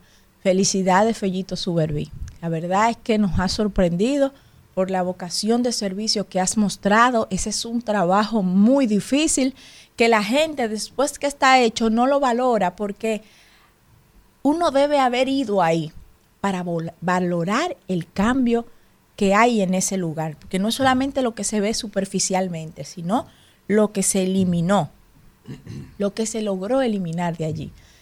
Y otro motivo de alegría, por eso les decía que hoy yo estoy, ¿verdad?, muy emocionada, y es que eh, Alberto Rodríguez, desde el INEFI, ¿verdad?, eh, inició en Barahona ayer las Olimpiadas Deportivas antes de ayer, los Juegos Deportivos Nacionales que yo digo que deberían llamarse Olimpiadas, pero eh, una forma de motivar el nombre entre los chicos, pero los Juegos Deportivos Escolares a nivel nacional y los decidió iniciar en el sur. Ustedes saben el tiempo que hacía que no se celebraban esos juegos y si se celebraban, se hacían de una manera aislada. Y yo siempre he dicho, creo que lo he conversado con Víctor aquí en varias ocasiones, que nuestro sistema educativo se centra solamente en, una educación destinada a crear estudiantes que repitan, que se aprendan, que memorizan lo que está en los libros de texto. Y no a investigar, no una formación crítica y no a valorar los diferentes tipos de inteligencia que tienen los niños, sobre todo que es lo que más me preocupa y que también he dicho que en el plantel escolar no solamente los recursos humanos hay que mejorarlo. Las escuelas de este país, señores, parecen cárceles o parecen factorías, parecen empresas donde usted le dice al estudiante cuando usted salga de aquí, te va a ir a una universidad y si no va a una universidad va a ir a una factoría, va a ir a, a una zona franca y se va a meter ahí un 8 a 5 y eso es lo que le espera a usted vivir de un salario no motiva la creatividad, no forma ciudadanos críticos, ni tampoco eh, le, les ayuda con su formación, la forma en la que están construidas las escuelas. Los niños que están en el sistema educativo público necesitan tener otros instrumentos, otras herramientas con las que puedan lograr el éxito desde las escuelas. Y esas herramientas hoy en día no están. Por eso yo saludo estos juegos deportivos, porque la inteligencia deportiva es una de las que más manifiestan los dominicanos y dominicanas. Lo acabamos de ver ahora en los Juegos en Santiago, Chile, como varios dominicanos se alzaron con varias peseas de oro. Mary Lady, por ejemplo, que es un fenómeno, tuvimos a Félix Sánchez. Y ella estaba en Barahona en los Juegos. Y así va a ir a, a, todos los municipios promoviendo el verdadero éxito. Ese que se consigue y que se conseguiría aún más si desde las escuelas valoráramos los tipos de inteligencia de los niños y cómo lo valoramos, identificándolo primero. Si un niño le gusta el deporte, ¿dónde es que debe practicar el deporte? Es en las escuelas. ¿Y cómo lo va a poder practicar? Con una canchita de voleibol y de básquetbol. No solamente son esos los juegos que, se le, que le interesan a los dominicanos y que ya hemos mostrado un alto rendimiento y que hemos mostrado atletas que incluso han salido de la pobreza gracias a esa inteligencia deportiva que tienen. Entonces yo creo que las escuelas, en vez de ser tantas escuelas diseñadas todos para que permanezcamos con la mentalidad de pobreza. ¿Cuál es la mentalidad de pobreza? Salir de ahí a tener un empleo de 8 a 5. No. Tenemos que transformar las infraestructuras escolares, que en cada escuela existan los recursos humanos y las infraestructuras para que los estudiantes que tenemos allí puedan desarrollar el tipo de inteligencia que tenemos. Los laboratorios de ciencia de las escuelas, el 80% no funcionan, no está equipado. Y usted sabe cómo se va a desarrollar un niño, cómo va a desarrollar el niño la curiosidad por la ciencia, por la investigación, si no está en contacto con ella, si no hay un laboratorio donde pueda practicarla. Eso es imposible. Pedirle a un niño que haga ciencia solamente desde la teoría, cuando a su alrededor no tiene ninguno de esos instrumentos. Entonces en las escuelas tienen que haber esas infraestructuras equipadas. En vez de hacer cinco escuelas en un municipio, hagamos una escuela, pero que tenga las infraestructuras, que tenga un estadio de béisbol, para que esos niños que hoy le tienen que firmar 50% a un entrenador cuando lo firmen, desde la escuela tengan un entrenador, jueguen equipos escolares, y desde allí puedan ir entonces los grandes scouts de esas grandes firmas y asegurarles su futuro, acompañarlos a través del deporte, a través del tipo de inteligencia que tienen. Asimismo los niños que quieren hacer ciencia, pero ¿y la economía circular? ¿Y los niños que quieren ser artistas? Le decimos a esos de un vocero, sus letras son estos, ustedes son el, los culpables de todo lo que pasa en la sociedad y en el país. No es así. ¿Sabe cuáles son los culpables? Quienes no han fomentado esa inteligencia musical en las escuelas y han conducido ese talento. ¿Qué le deben los dembouceros al gobierno, a la sociedad dominicana? No le debe nada. Por eso no hay un compromiso con contribuir en el desarrollo social de este país. Pero si desde las escuelas tuviéramos bandas, tuviéramos los equipos, los instrumentos para formar a esos niños y acompañarlos en su desarrollo como hacen otras economías similares a la nuestra para aprovechar ese tipo de inteligencia, sobre todo con la gran creatividad que tiene el pueblo dominicano, usted, está, usted estaría seguro, estaríamos seguros de que esos jóvenes hoy, en vez de estar eh, escribiendo letras que hoy son famosas en el mundo entero y la gente las canta porque le encanta el ritmo, pero no entiende lo que dice la letra. Nosotros sí sabemos lo que dicen esa letra, que es la realidad de lo que ellos viven en los barrios, porque no tienen instrumentos, no tienen otras cosas que pudieran tener desde las escuelas si estuvieran las infraestructuras y los recursos humanos. Vamos a captarlo desde ahí, a conducirlo desde ahí, a enseñarle qué es la música, qué es un pentagrama, por qué las letras y las plumas de los artistas tienen que estar a disposición de la sociedad. Si el gobierno los apoya, habría un compromiso social de los artistas dominicanos, sobre todo los jóvenes.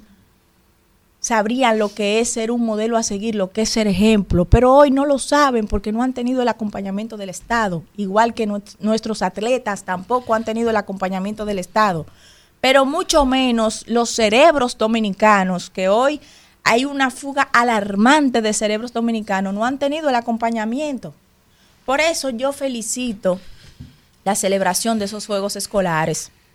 Ojalá que eso se replique y que se mantenga y que haya continuidad de Estado y que ese modelo escolar que hoy tenemos, un modelo que crea empleados, que construye empleados de 8 a 5, podamos desconstruirlo y construir un nuevo modelo escolar con nuevos instrumentos pedagógicos, infraestructuras de verdad en las escuelas, que el estudiante dominicano encuentre en las escuelas dominicanas todos los instrumentos que necesita para tener éxito. Gracias, Isidro. Bueno, 9.45 minutos de la mañana y tenemos eh, vía telefónica al alcalde de Dajabón, nuestro estimado Santiago Riverón, con quien vamos a conversar de la situación en la frontera que ha estado un poco tensa en estos días. Buen día, Santiago Riverón, bienvenido al rumbo de la mañana. Sí, buen día, buen día a cada uno de ustedes. Gracias. Eh, ¿Cómo amanece Dajabón al día de hoy? ¿Cómo está la cosa luego de ese percance ocurrido el pasado martes, esa tensión que se vivió, se vivió con el disturbio ocasionado, ocasionado después de, del otro lado de la, de la valla? De la, No, la situación en el día de hoy está eh, calmada eh, después de, de esa situación que se presentó y creo que va a seguir así. Eh, la frontera del lado dominicano está abierta, eh, del lado haitiano sigue cerrada, ellos siguen con su puerta cerrada. Entonces, eh, eso es lo que tenemos para el día de hoy. video, ayer circulaba un video donde veíamos que los nacionales haitianos estaban destruyendo eh, uno de los mojones que divide la, línea fronteriza. ¿Tiene usted información si llegaron a despegarlo porque ellos estaban con pico y pala ahí tratando de quitarlo? ¿Tiene usted información si lograron su cometido? no lograron su cometido, pero eso es parte, eso es parte de una campaña que ellos tienen de provocación, eh, porque realmente ese canal ellos lo están utilizando, pero lo están utilizando con otro objetivo, es el objetivo de desestabilizar eh, la frontera eh, y mantener prácticamente en zozobra lo que son las relaciones entre República Dominicana y Haití. Evidentemente, esas provocaciones tienen eh, un, un fin, tienen un objetivo, y ya el pueblo dominicano, por suerte, se ha dado cuenta. Por eso es que cuando yo escuché personas hablando plume burro, como decimos por aquí, eh, de que había una exageración, incluso el senador de Dajabón se manifestó, hizo un teatro en el hemiciclo, de que había eh, un aparataje, como que si estuviéramos en guerra. Yo defendí esa parte porque realmente, realmente creo que es necesario que esta parte de la frontera, especialmente Dajabón, creo que es necesario que se mantenga, creo que es necesario que se mantenga ese reforzamiento militar en esta parte del país, sobre todo, sobre todo por el tema de las provocaciones que están diariamente haciendo nuestro vecino país de Haití. Riverón, el placer saludarle, Víctor Villanueva de este lado. La, lo que debemos evitar es la constancia de esas provocaciones, porque se hace costumbre. Y el, creo que eh, debe haber otro tipo de reacción por parte de las autoridades. ¿Qué se estaría planificando entre ustedes como autoridades, los organismos castrenses? Porque no podemos tener esas turbas permanentemente ahí y poniendo hasta redes y cosas para que nadie pase. ¿Qué, qué planificación tú tienes conocimiento que se esté eh, organizando? Mira, yo pienso que el ejército ha actuado de manera inteligente, porque si no hubiese sido así, la cosa hoy fuera diferente. Eh, si nuestros militares especialmente el comandante, el coronel, que es donde recae toda la responsabilidad, eh, no hubiese tenido su cabeza bien amueblada, hoy en día estuviéramos hablando de una matanza aquí en la frontera, porque las provocaciones eh, estuvieron a la orden del día, todavía se están dando, provocando a nuestros militares, sin embargo, ellos se mantienen eh, atentos, se mantienen, eh, ¿verdad?, firmes, pero sin excederse. Eh, sabemos que tenemos un, un ejército de mayor superioridad, pero sin embargo nosotros nos mantenemos, nuestro ejército se mantiene humilde, pero atento. Con el tema que tiene que ver con las autoridades civiles, con el caso de la alcaldía, ustedes saben, no sé si saben que hace tiempo que nosotros nos retiramos de esas conversaciones, estuvimos en estos días, pero vimos que ahí no hay nada que buscar, porque ¿qué es lo que están pidiendo las autoridades haitianas? Que, que el gobierno flexibilice las medidas, que nuestro presidente flexibilice las medidas que han impuesto. Y nosotros no podemos decidir nada aquí en, en, en Dajabón porque eso no está en manos nuestra, ya eso está en manos de nuestro gobierno y tienen que hacerse conversaciones ya de gobierno a gobierno, de diplomacia a diplomacia. Eh, entonces, no veo cuál es el objetivo de nosotros reunirnos con autoridades haitianas. Yo, en el caso mío, yo no, no pierdo mi tiempo en eso. Riverón, eh, de- eh, esta mañana eh, Víctor explicó más o menos algo de lo que tú estás diciendo. Por otro lado, yo quiero preguntarte cómo van las actividades económicas en la frontera al respecto inclusive de las tensiones que hay y, de la supuesta apertura que ha tenido la frontera. No, no, no, siguen siendo iguales. las, las actividades económicas aquí en Dajabón eh, han disminuido, po- podemos decir que un, que un 80%. Eh, esa es la realidad. Tú sabes que el pueblo de Dajabón eh, se ha acostumbrado eh, a vivir del tema económico y esa es la situación. Ahora nosotros tampoco podemos tampoco podemos eh, arrodillarnos a dar grito aquí en Dajabón. Tenemos ya que aprender incluso a buscar otra forma de poder subsistir aquí en la frontera. Porque si los haitianos no quieren pasar a nuestro territorio a comprar nuestras mercancías, pues nosotros no podemos empezar a dar gritos y a suplicar, ni mucho menos tampoco culpar al gobierno, que creo que, noso- que creo que tomó una decisión sabia en su debido momento. Y Eh, Santiago, espérate, Alfredo, ¿qué alternativas eh, están buscando los ciudadanos de Dajabón al respecto de sustituir el comercio? Los comerciantes, los comerciantes. Mira, eh, no te puedo, eh, eh, no te puedo decir, porque realmente en el- lo que tiene que ver con el comercio, eso está totalmente paralizado. Pero eh, antes no había ese intercambio y nosotros vivimos como, como dajaboneros. Eh, Dajabón está subsistiendo, el gobierno ha dado eh, la mano amiga, eso podemos decir.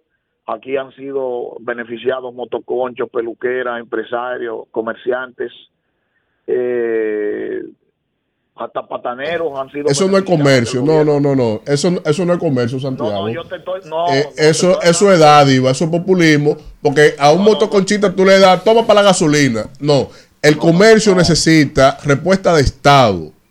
Y ahí no se mueve, ahí no se mueve dos pesos, y mucho menos en el informal. Entonces, tú, tú necesitas el Estado buscarle mercado. Deja que él te responda, él quiere responder. Escúchame, tú me hiciste una pregunta y yo te la estoy respondiendo. El mercado, el comercio aquí en Dajabón es desde el más grande empresario hasta el más humilde limpiabota. Todo tiene una repercusión con ese comercio. Entonces, cuando no hay comercio aquí en Dajabón, sufre todo es todos los sectores. Entonces el gobierno, el gobierno ha asumido algunos algunas de esas situaciones. Con el tema de los co- comerciantes del mercado, el gobierno ha desembolsado más de 60 millones de pesos en estos dos meses casi que llevábamos paralizados. No te estoy diciendo que, está bien la cosa, ¿eh? te estoy explicando que Dajabón está prácticamente paralizado con lo que tiene que ver con, el comercio, pero el gobierno ha dado respuesta ante esta situación. Luego de esta crisis que, que inició con, con Haití, el crimen organizado allá en Dajabón ha disminuido después que hay más controles. Mira, que realmente aquí en Dajabón nunca hemos tenido eh, esa situación de, de que cruzaban para allá, por ejemplo, el asesinato No, es que, que hubo. Es que, de- los ases- es que los crímenes se organizan desde adentro. Eh, fíjate, no sé si tú has escuchado de que de que el, el empleado ha matado a su patrón, de- ¿me entiendes? De que asaltantes, pero son crímenes que se organizan desde dentro de nuestro país con los haitianos que tenemos dentro viviendo, incluso gente que tú lo has criado, que lo han criado eh, eh, hacendados y muchas veces se le, eh, muchas veces lo matan. Eso ha ocurrido en Loma de Cabrera, eso ha ocurrido en otros puntos. Pero haitianos que crucen la frontera, eh, podemos decir en combinación, incluso con dominicanos, vienen a, a- a robar reses, ese tipo de cosas. Por eso ha sido, eso se ha disminuido ahora con esta presencia militar masiva a su mínima expresión. Podemos destacar esa parte. Alfredo de la Cruz, te diste buen verde en Chile la semana pasada. Bueno. ¿Eh? Estuve, Y el- estuve por allá. Y el sombrero no lo ha mandado mío para acá. A mí hay que cumplirme. Mira, Santiago, Sí, sí. ¿qué edad tú tienes? 53 años. Como Tres años ininterrumpidos de vida en Dajabón. Tú habías visto en tu Cuando vida interrumpa, no vuelve a hablar con él. ese irrespeto, esa provocación de los haitianos con nuestra patria, con la República Dominicana. ¿Tú habías visto en tu vida algo igual? No se ha visto más fuerte. En el puente, incluso aduanal, en una ocasión hubo un tiroteo donde ellos arremetieron a pedradas eh, contra los militares. Pero ese no es el sentir de todos los haitianos, mi hermano. Porque hay una población haitiana que quiere hacer comercio. El gobierno ta- era, era de que el canal eran, era particulares y después el gobierno lo asumió porque es que son, son, son malditos. Es que ese es un plan orquestado, señores. Incluso ahí hay organismos internacionales ya que están asusando a esa gente porque se quiere el desorden, porque hay un sector amplio de Haití que vive del desorden. ¿Quién le dijo a esos haitianos que dominic- que nuestros soldados estaban violando? que estaban violando eh, eh, la, soberana- la, la tierra de ellos. Pero hay una parte que es injusta también, porque veo que desde Haití es que están solamente los, los- los periodistas. Entonces, del lado de nosotros no hay, no, le- no se le permite, lo- lo- los militares dominicanos no permiten que los periodistas dominicanos graben. Entonces, yo quiero también que se balance, se le dé un balance también a la comunicación, porque ellos ponen lo que les da la gana de aquel lado. Las imágenes que ustedes pasan y las que ven son las que los haitianos graban de, de- de aquel lado, entonces las ponen como les da la gana. Bueno, Santiago, gracias, mi Riverón, gracias por su tiempo. Un Siempre, abrazo hasta siempre. Dajabón. Que todo siga marchando en orden y tranquilidad por allá por la frontera. Gracias muchas bendiciones. Rumbo de la mañana. Bueno, cuando son las 10 en punto de la mañana, vamos con los 20 minutos del príncipe, claro, lo de ayer y lo de hoy. El príncipe del pueblo de Galilea, Jessy nada más abre los ojos. Adelante, Alfredo. Miren, señores, nada, buen día. En el día de ayer el programa fue muy productivo y creo que también eh, ayer también salió a la opinión pública una información muy importante que pienso que quien representa aquí al gobierno dominicano tenía que expresarlo, tenía que expresarse con mucha amplitud sin mucho límite. Yo soy una persona de un espíritu democrático fuera de serie. Me tiro un beso y todo. Señores, miren, ustedes sabían que los cuarteles de la República Dominicana en el día de ayer y todo el país se estaba celebrando. El que pudo beber cerveza, bebió cerveza. El que se pudo beber un Maví, se bebió un Maví. El que se pudo beber un vino, se bebió un vino. Se arrastraron latas, se aceleraron motores, se hicieron caravanas. ¿Ustedes saben por qué? Por el decreto que sustituye a Eduardo Alberto Ten. Pero una alegría terrible en todo el país. Para que ustedes vean cómo los gobernantes subyugan a los pueblos a soportar cosas de esa naturaleza. Porque, coño, tiene que llegar el país, el pueblo, a tener que saludar y los cuarteles aplaudir y hacer bulla.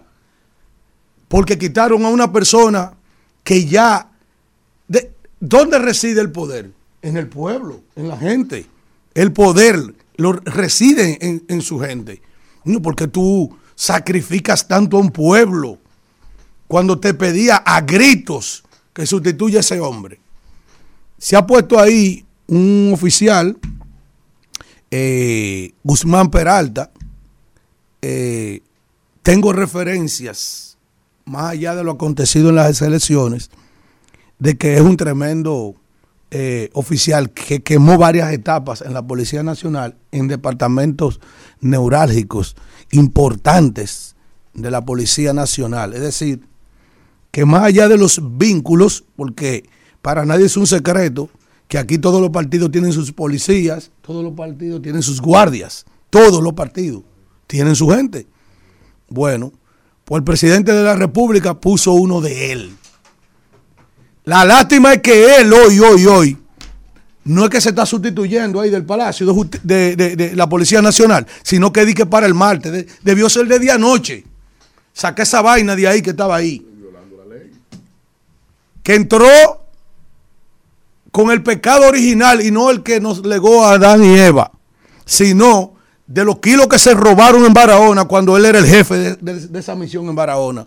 Se robaron unos kilos, le dieron una golpeada a un sargento, el sargento quedó vivo, pensaban que lo mataron, el, sargento de- de- delató todo lo que aconteció, metieron preso a toda la, dotación, incluso el encargado de recursos humanos de allá, de esa, de esa localidad, y, y hasta una hija, y después fueron soltándolo a todos paula- paulatinamente, limpiando los pecados. Entre la justicia, el Ministerio Público y la misma Policía Nacional. Yo pienso que Esteban Rosario en Santiago está brincando de día a noche en un solo pie. Porque Esteban Rosario ha sido el más acérrimo combatiente de Eduardo Alberto Ten. Entonces, felicidades a la Policía Nacional. No a usted, presidente. Porque eh, esto es como a la mala.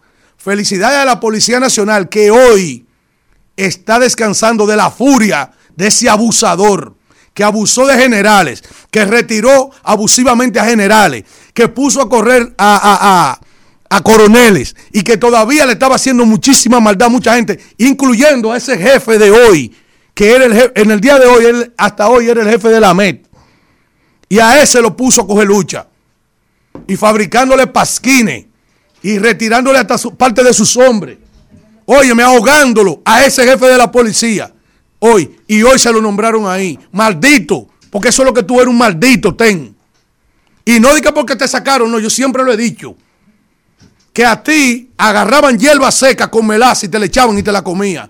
Coño, este pueblo no puede soportar ese grupo de rábula, de funcionarios malos. ¿Tú sabes lo que es eso de que los cuarteles celebrando?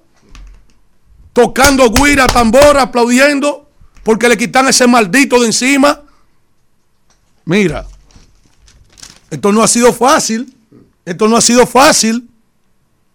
Decía Ney Nilo, qué largo es el camino. Oh, Dios mío, tan lejos de ti.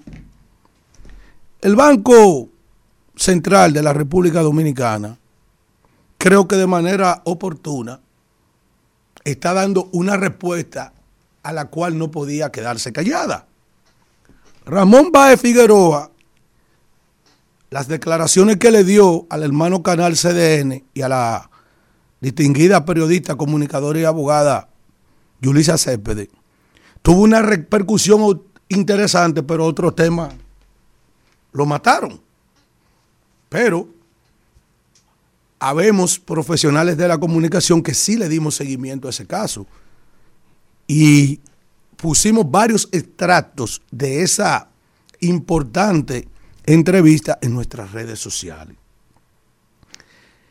El Banco Central, más allá de desmentir y negar lo que dijo Ramón Báez Figueroa, si es mentira, debería empezar otro proceso con él, civil.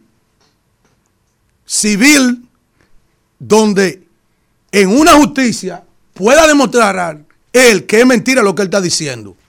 Él dijo que se crearon 18 mil millones de pesos en certificados y pagado a personas que no tenían ni una cuenta en ese banco. Ustedes saben muy bien que la liquidación de ese banco, en gran parte de ella, fue una piñata. Fue una piñata porque él dijo que se robaron a Tunos Aires, se robaron los equipos de un, modernos de unos canales y hasta dos plantas de Nuevo Centro.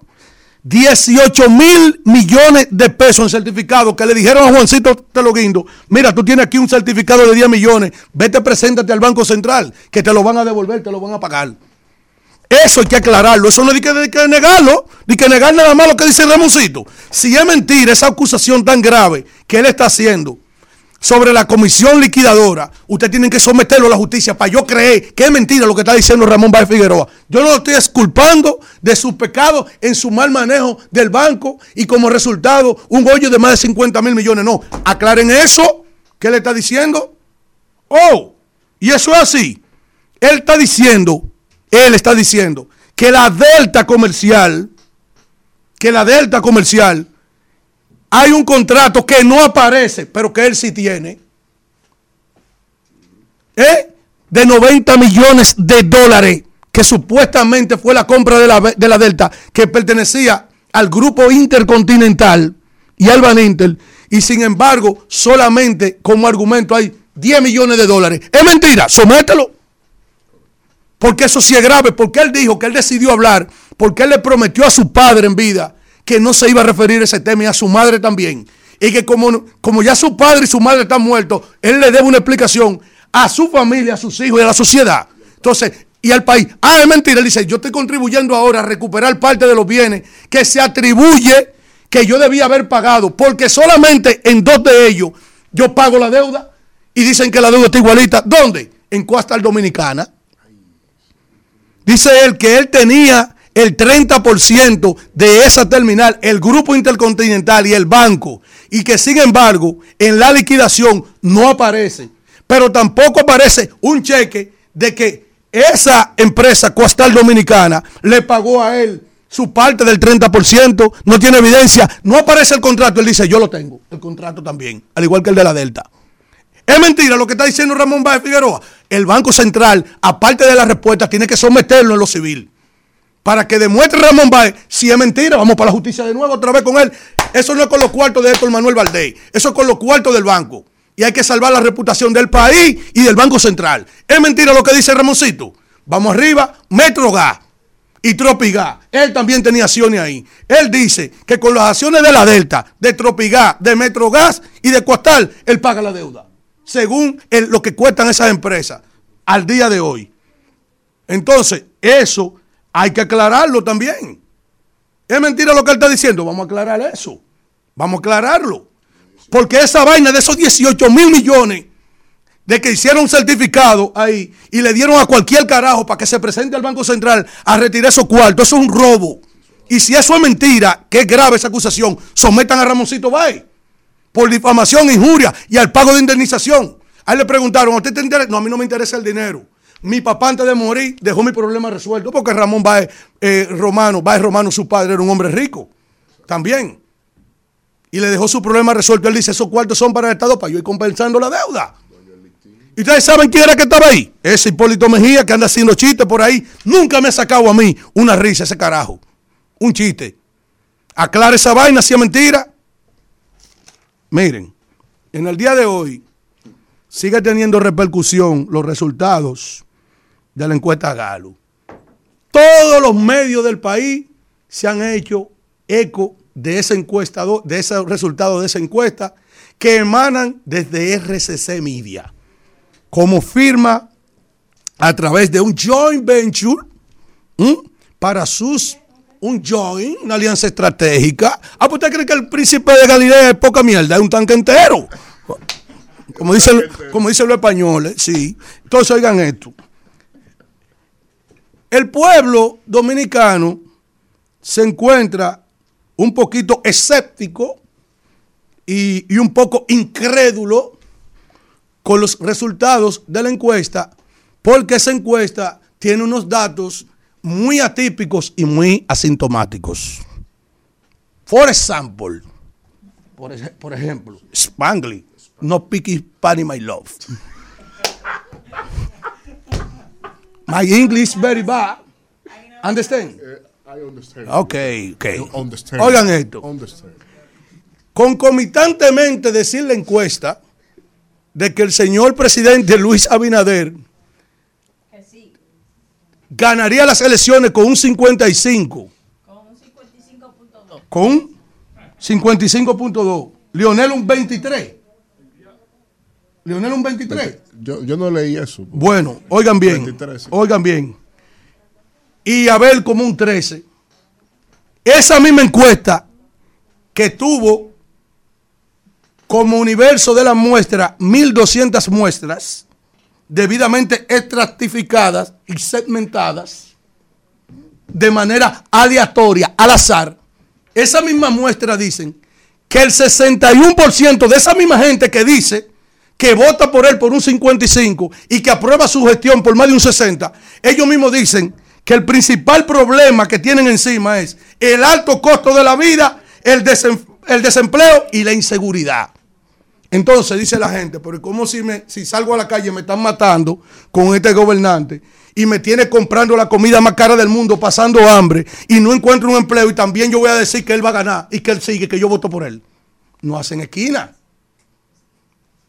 Yo no estoy dudando de los datos de la encuesta. Le preguntan a la población cómo está la situación económica. Está mala. ¿Cómo va el país? Va por mal camino. En más de un 40, un 50%. Dice, pero que no hace esquina. Una gente que diga que el diablo se lo está llevando, que no aguanta este, este, este precio de la comida, que no puede salir a la calle, que incluso se lleva hoy, en el día de hoy, un jefe de la policía la gente no encuentra empleo, la gente anda por la vuelta por México cogiendo empalizada, yéndose hasta por Haití. Ay, di que este hombre tiene que 50 y pico, no hace esquina. Yo estoy dudando de los datos de Galo, no.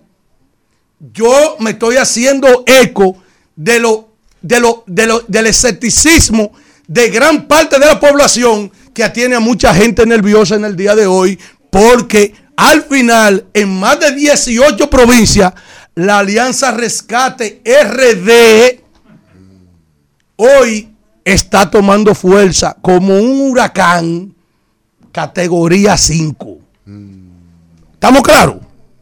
Que era la duda que había. Muchas veces yo atrapado entre esta cabina y tratando de evangelizar a mi compañero Víctor Villanueva, le decía, ten paciencia, que no es fácil, que a ti no es que te están dando fuerte, Con fe, compañero. con fe. que a ti no es que te están dando fuerte. Mira cómo me manda aquí una institución, porque saben la lucha que yo he tenido aquí. La institución Fundación Equidad, una invitación al señor Alfredo de la Cruz, que dice, los invitamos a que participe en la actividad que se llama criminalización de la política, la, la persecución judicial de la gestión pública, del lawfare, que yo he dicho aquí. Coño, agarraron la justicia para darle fuerte a su, opo- a, su, a sus opositores, a su oponente. No así fuerte para los ladrones de ellos. Ajá, era dándole candela que estaban. Aquí había gente que no dormía tranquilo. En el día de hoy se está celebrando, se está escenificando ahora mismo en Santiago y varios puntos del país una operación, andan con un allanamiento, porque yo creo que ya Jenny Berenice Reynoso, voy a estar allá el, el- el jueves 9 de noviembre en el auditorio del Senado de la República. Me están invitando a ese, a ese evento, a mí. ¿Eh? Ay, pues hoy. A las 5 voy a estar allá. Porque yo soy de los que he llevado la voz cantante sobre eso. Y yo le decía, aguántate, hermano, que no es fácil. Es presionando de toda la manera. Al que usted va a vencer no es el pueblo de Galilea, al príncipe del pueblo de Galilea. Al que usted tiene que vencer, presidente, es a ese pueblo que está cogiendo candela con este gobierno. Comprando comida cara, cogiendo apagones, coño, y pagando factura cara, que no lo tenía. Sin transporte. sin ¿Eh? transporte. Cogiendo piña con todas esas instituciones que se han comido. Cogiendo 30 mil millones más, más todo lo que han recaudado. Y con pírricas realizaciones. Cuando tú le metes lo que han hecho a ellos, de que un pedazo de teleférico, un cáncamo de metro y el mismo Cristo libre, faltan millones de dólares, son 30 mil millones de dólares. ¿Qué es lo que quita, qué es lo que cuesta el Cristo Parque? Menos de 500 millones de pesos. ¿Qué es lo que cuesta el, el- el- el pedazo de cáncamo de teleférico que hicieron ahí en los Alcarrizos? 123 millones de dólares. ¿Y, y cuánto cuesta esa vaina? Las guaguas estaban ahí. Millon, milloncitos, son 30 mil millones de dólares que tomaron más todo lo que han recaudado. Entonces, tampoco. Eso es disparate también. Entonces, oiga lo que le voy a decir. Están asustados y están temblando. Porque a todo el que le gusta dar fuerte, se le olvida que también tiene culo. Vámonos. Bueno, vamos con la gente. Pero antes de la gente, final. antes, No, antes no, de la no, gente, un reconocimiento a la mujer, espérense, a la mujer. ¿Qué? Es la persona de Danira, eh, eh, eh, siempre de vive Kimberly metiendo un y- anuncio, y, y- y Israel. de Jessy, no. Ajá. Hay que hacer un reconocimiento, señores. La mujer dominicana en la industria, o sea, que liderea la industria en República Dominicana, aportó 1.323 millones de pesos al fisco. Y, y generó riqueza por alrededor de 24 mil millones de pesos a las mujeres laboriosas. Las mujeres, claro. Entonces entonces, yo no mujeres somos las que entiendo más trabajamos. por qué Danira me quiere coartar. Yo no si- lo quiero si- coartar, No, pero no, que no. ustedes que siempre un- se ponen creativos en el un- momento un de la gente. Vamos con el pueblo, vamos con el Tres pueblo. horas hablando y cuando le toca a la gente quieren hablar. No, Vamos pero, con la eh, gente. eh, esos anuncios son Buen buenos. día, vaya por administración a pagar los anuncios. Esos anuncios son buenos, ya ustedes Buen saben. día. ¿Quién felicidades. ¿Quién nos habla y de dónde? Esto- buenos días. Estoy, habla- estoy llamando de nuevo, es Dani que habla. Porque mientras Alfredo estaba hablando sobre la encuesta, Dani lo de los Alcarrizos. Sí, lo sacaron 15, casi 15 segundos contados de la frecuencia. Lo sacaron, mientras estaba hablando de la, de la encuesta, lo sacaron casi 15 segundos. Así que tomen cuenta con eso, porque veo que la cosa va tomando mucho camino del Estado. Parece que la cosa no- los números no están bien. Y las encuestas siempre tienen fallos. ¿eh? Déjalo abajo.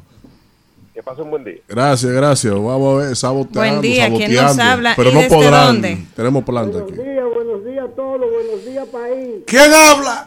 Tu amigo Bigote de este lado. ¿Qué bigote? Lo único que te voy a pedir del favor en el día de hoy, porque yo sé que tú eres una mujer y, y, y Jason, que camina en los barrios y sabe la pobreza que existe en muchos barrios. Por donde yo vivo, hay una hay unas cuantas personas que cada vez que la veo me siento con pena propia, porque no tienen de nada y necesitan aunque sea un, grano de arroz para podérselo comer. Y por otro lado, la amiga de Yadira, que se deje ver por todos los barrios, que no, no se ve caminando por ningún sitio. Y yo voy a finalizar diciendo, ser justo lo primero. Lo que nosotros queremos como dominicanos, que el país siga caminando por el sendero de la paz y de la tranquilidad y del progreso y del bienestar que hoy los dominicanos y dominicanas estamos viviendo en el país y en el territorio nacional.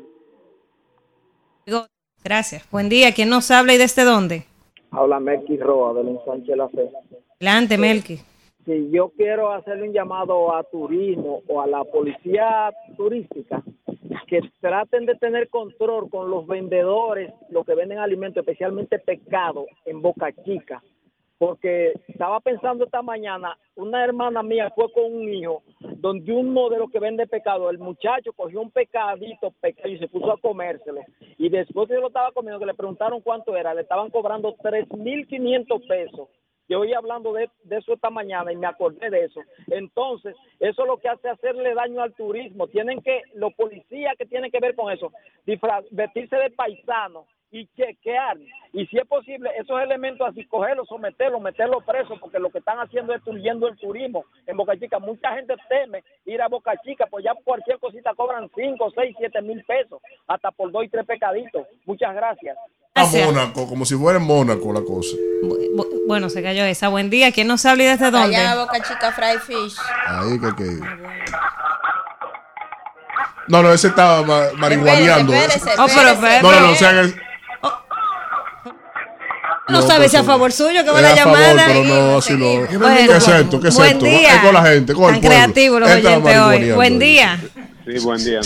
Amiga, no acostumbra llamar dos veces y, y quise llamar porque ese problema que se presentó con con, con el comentario de- del- del, del señor que lo sacaron ahí, no se da solamente con eso. Ayer se dio con Grimer que lo sacaron casi un minuto.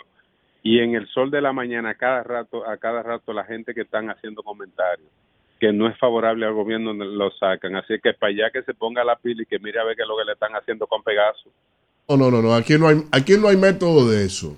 RCC es una cadena que respeta. Claro. Aquí, miren, aquí no hay nadie que haya hecho cuestiones hasta bárbaras, como en mi caso, con respecto a, ser, a mi rol de oposición.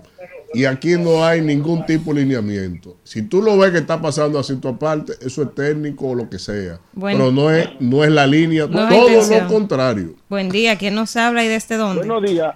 El programa más codiciado y, y más valorado se llama Rumbo de la Mañana con ese equipo que existe ahí. Ese hombre es un resentido que está hablando ahí. Miren no, no, no, es su eh, opinión. aquí, aquí tenemos que saber en qué pie estamos parados. Esa cuestión de Boca Chica, eso está pasando en el territorio nacional. Es que Luis Abinader Corona significa las siete plagas de Egipto. Va de este país en cuatro bloques. Ese azaroso. Ey, No, cuidado, no, no. cuidado. No, ¿qué re- pasa? respete la figura del presidente. Es, es verdad, pero respeto. Buen día. No, No, no se suscriba a eso, Víctor. No, no se suscriba a eso. Porque si fuera Lionel que No, que respete, yo le dije que respete. O sea, Sí, pero dijiste que es verdad. no, es que el pueblo está zarado. Pero no Buen día. Es un azar que hay aquí. No, no no Buen día, ¿quién, no- Yo no nos habla y desde dónde? No, es que no, tiene que promover el respeto. Tú eres un Yo profesional. le digo que respete al presidente, que no hay problema. Pero el país está zarado. Está zarado el. La gente. Buen día. Ey, ¿quién nos habla y desde dónde? Felipe Peralta, luego Massachusetts.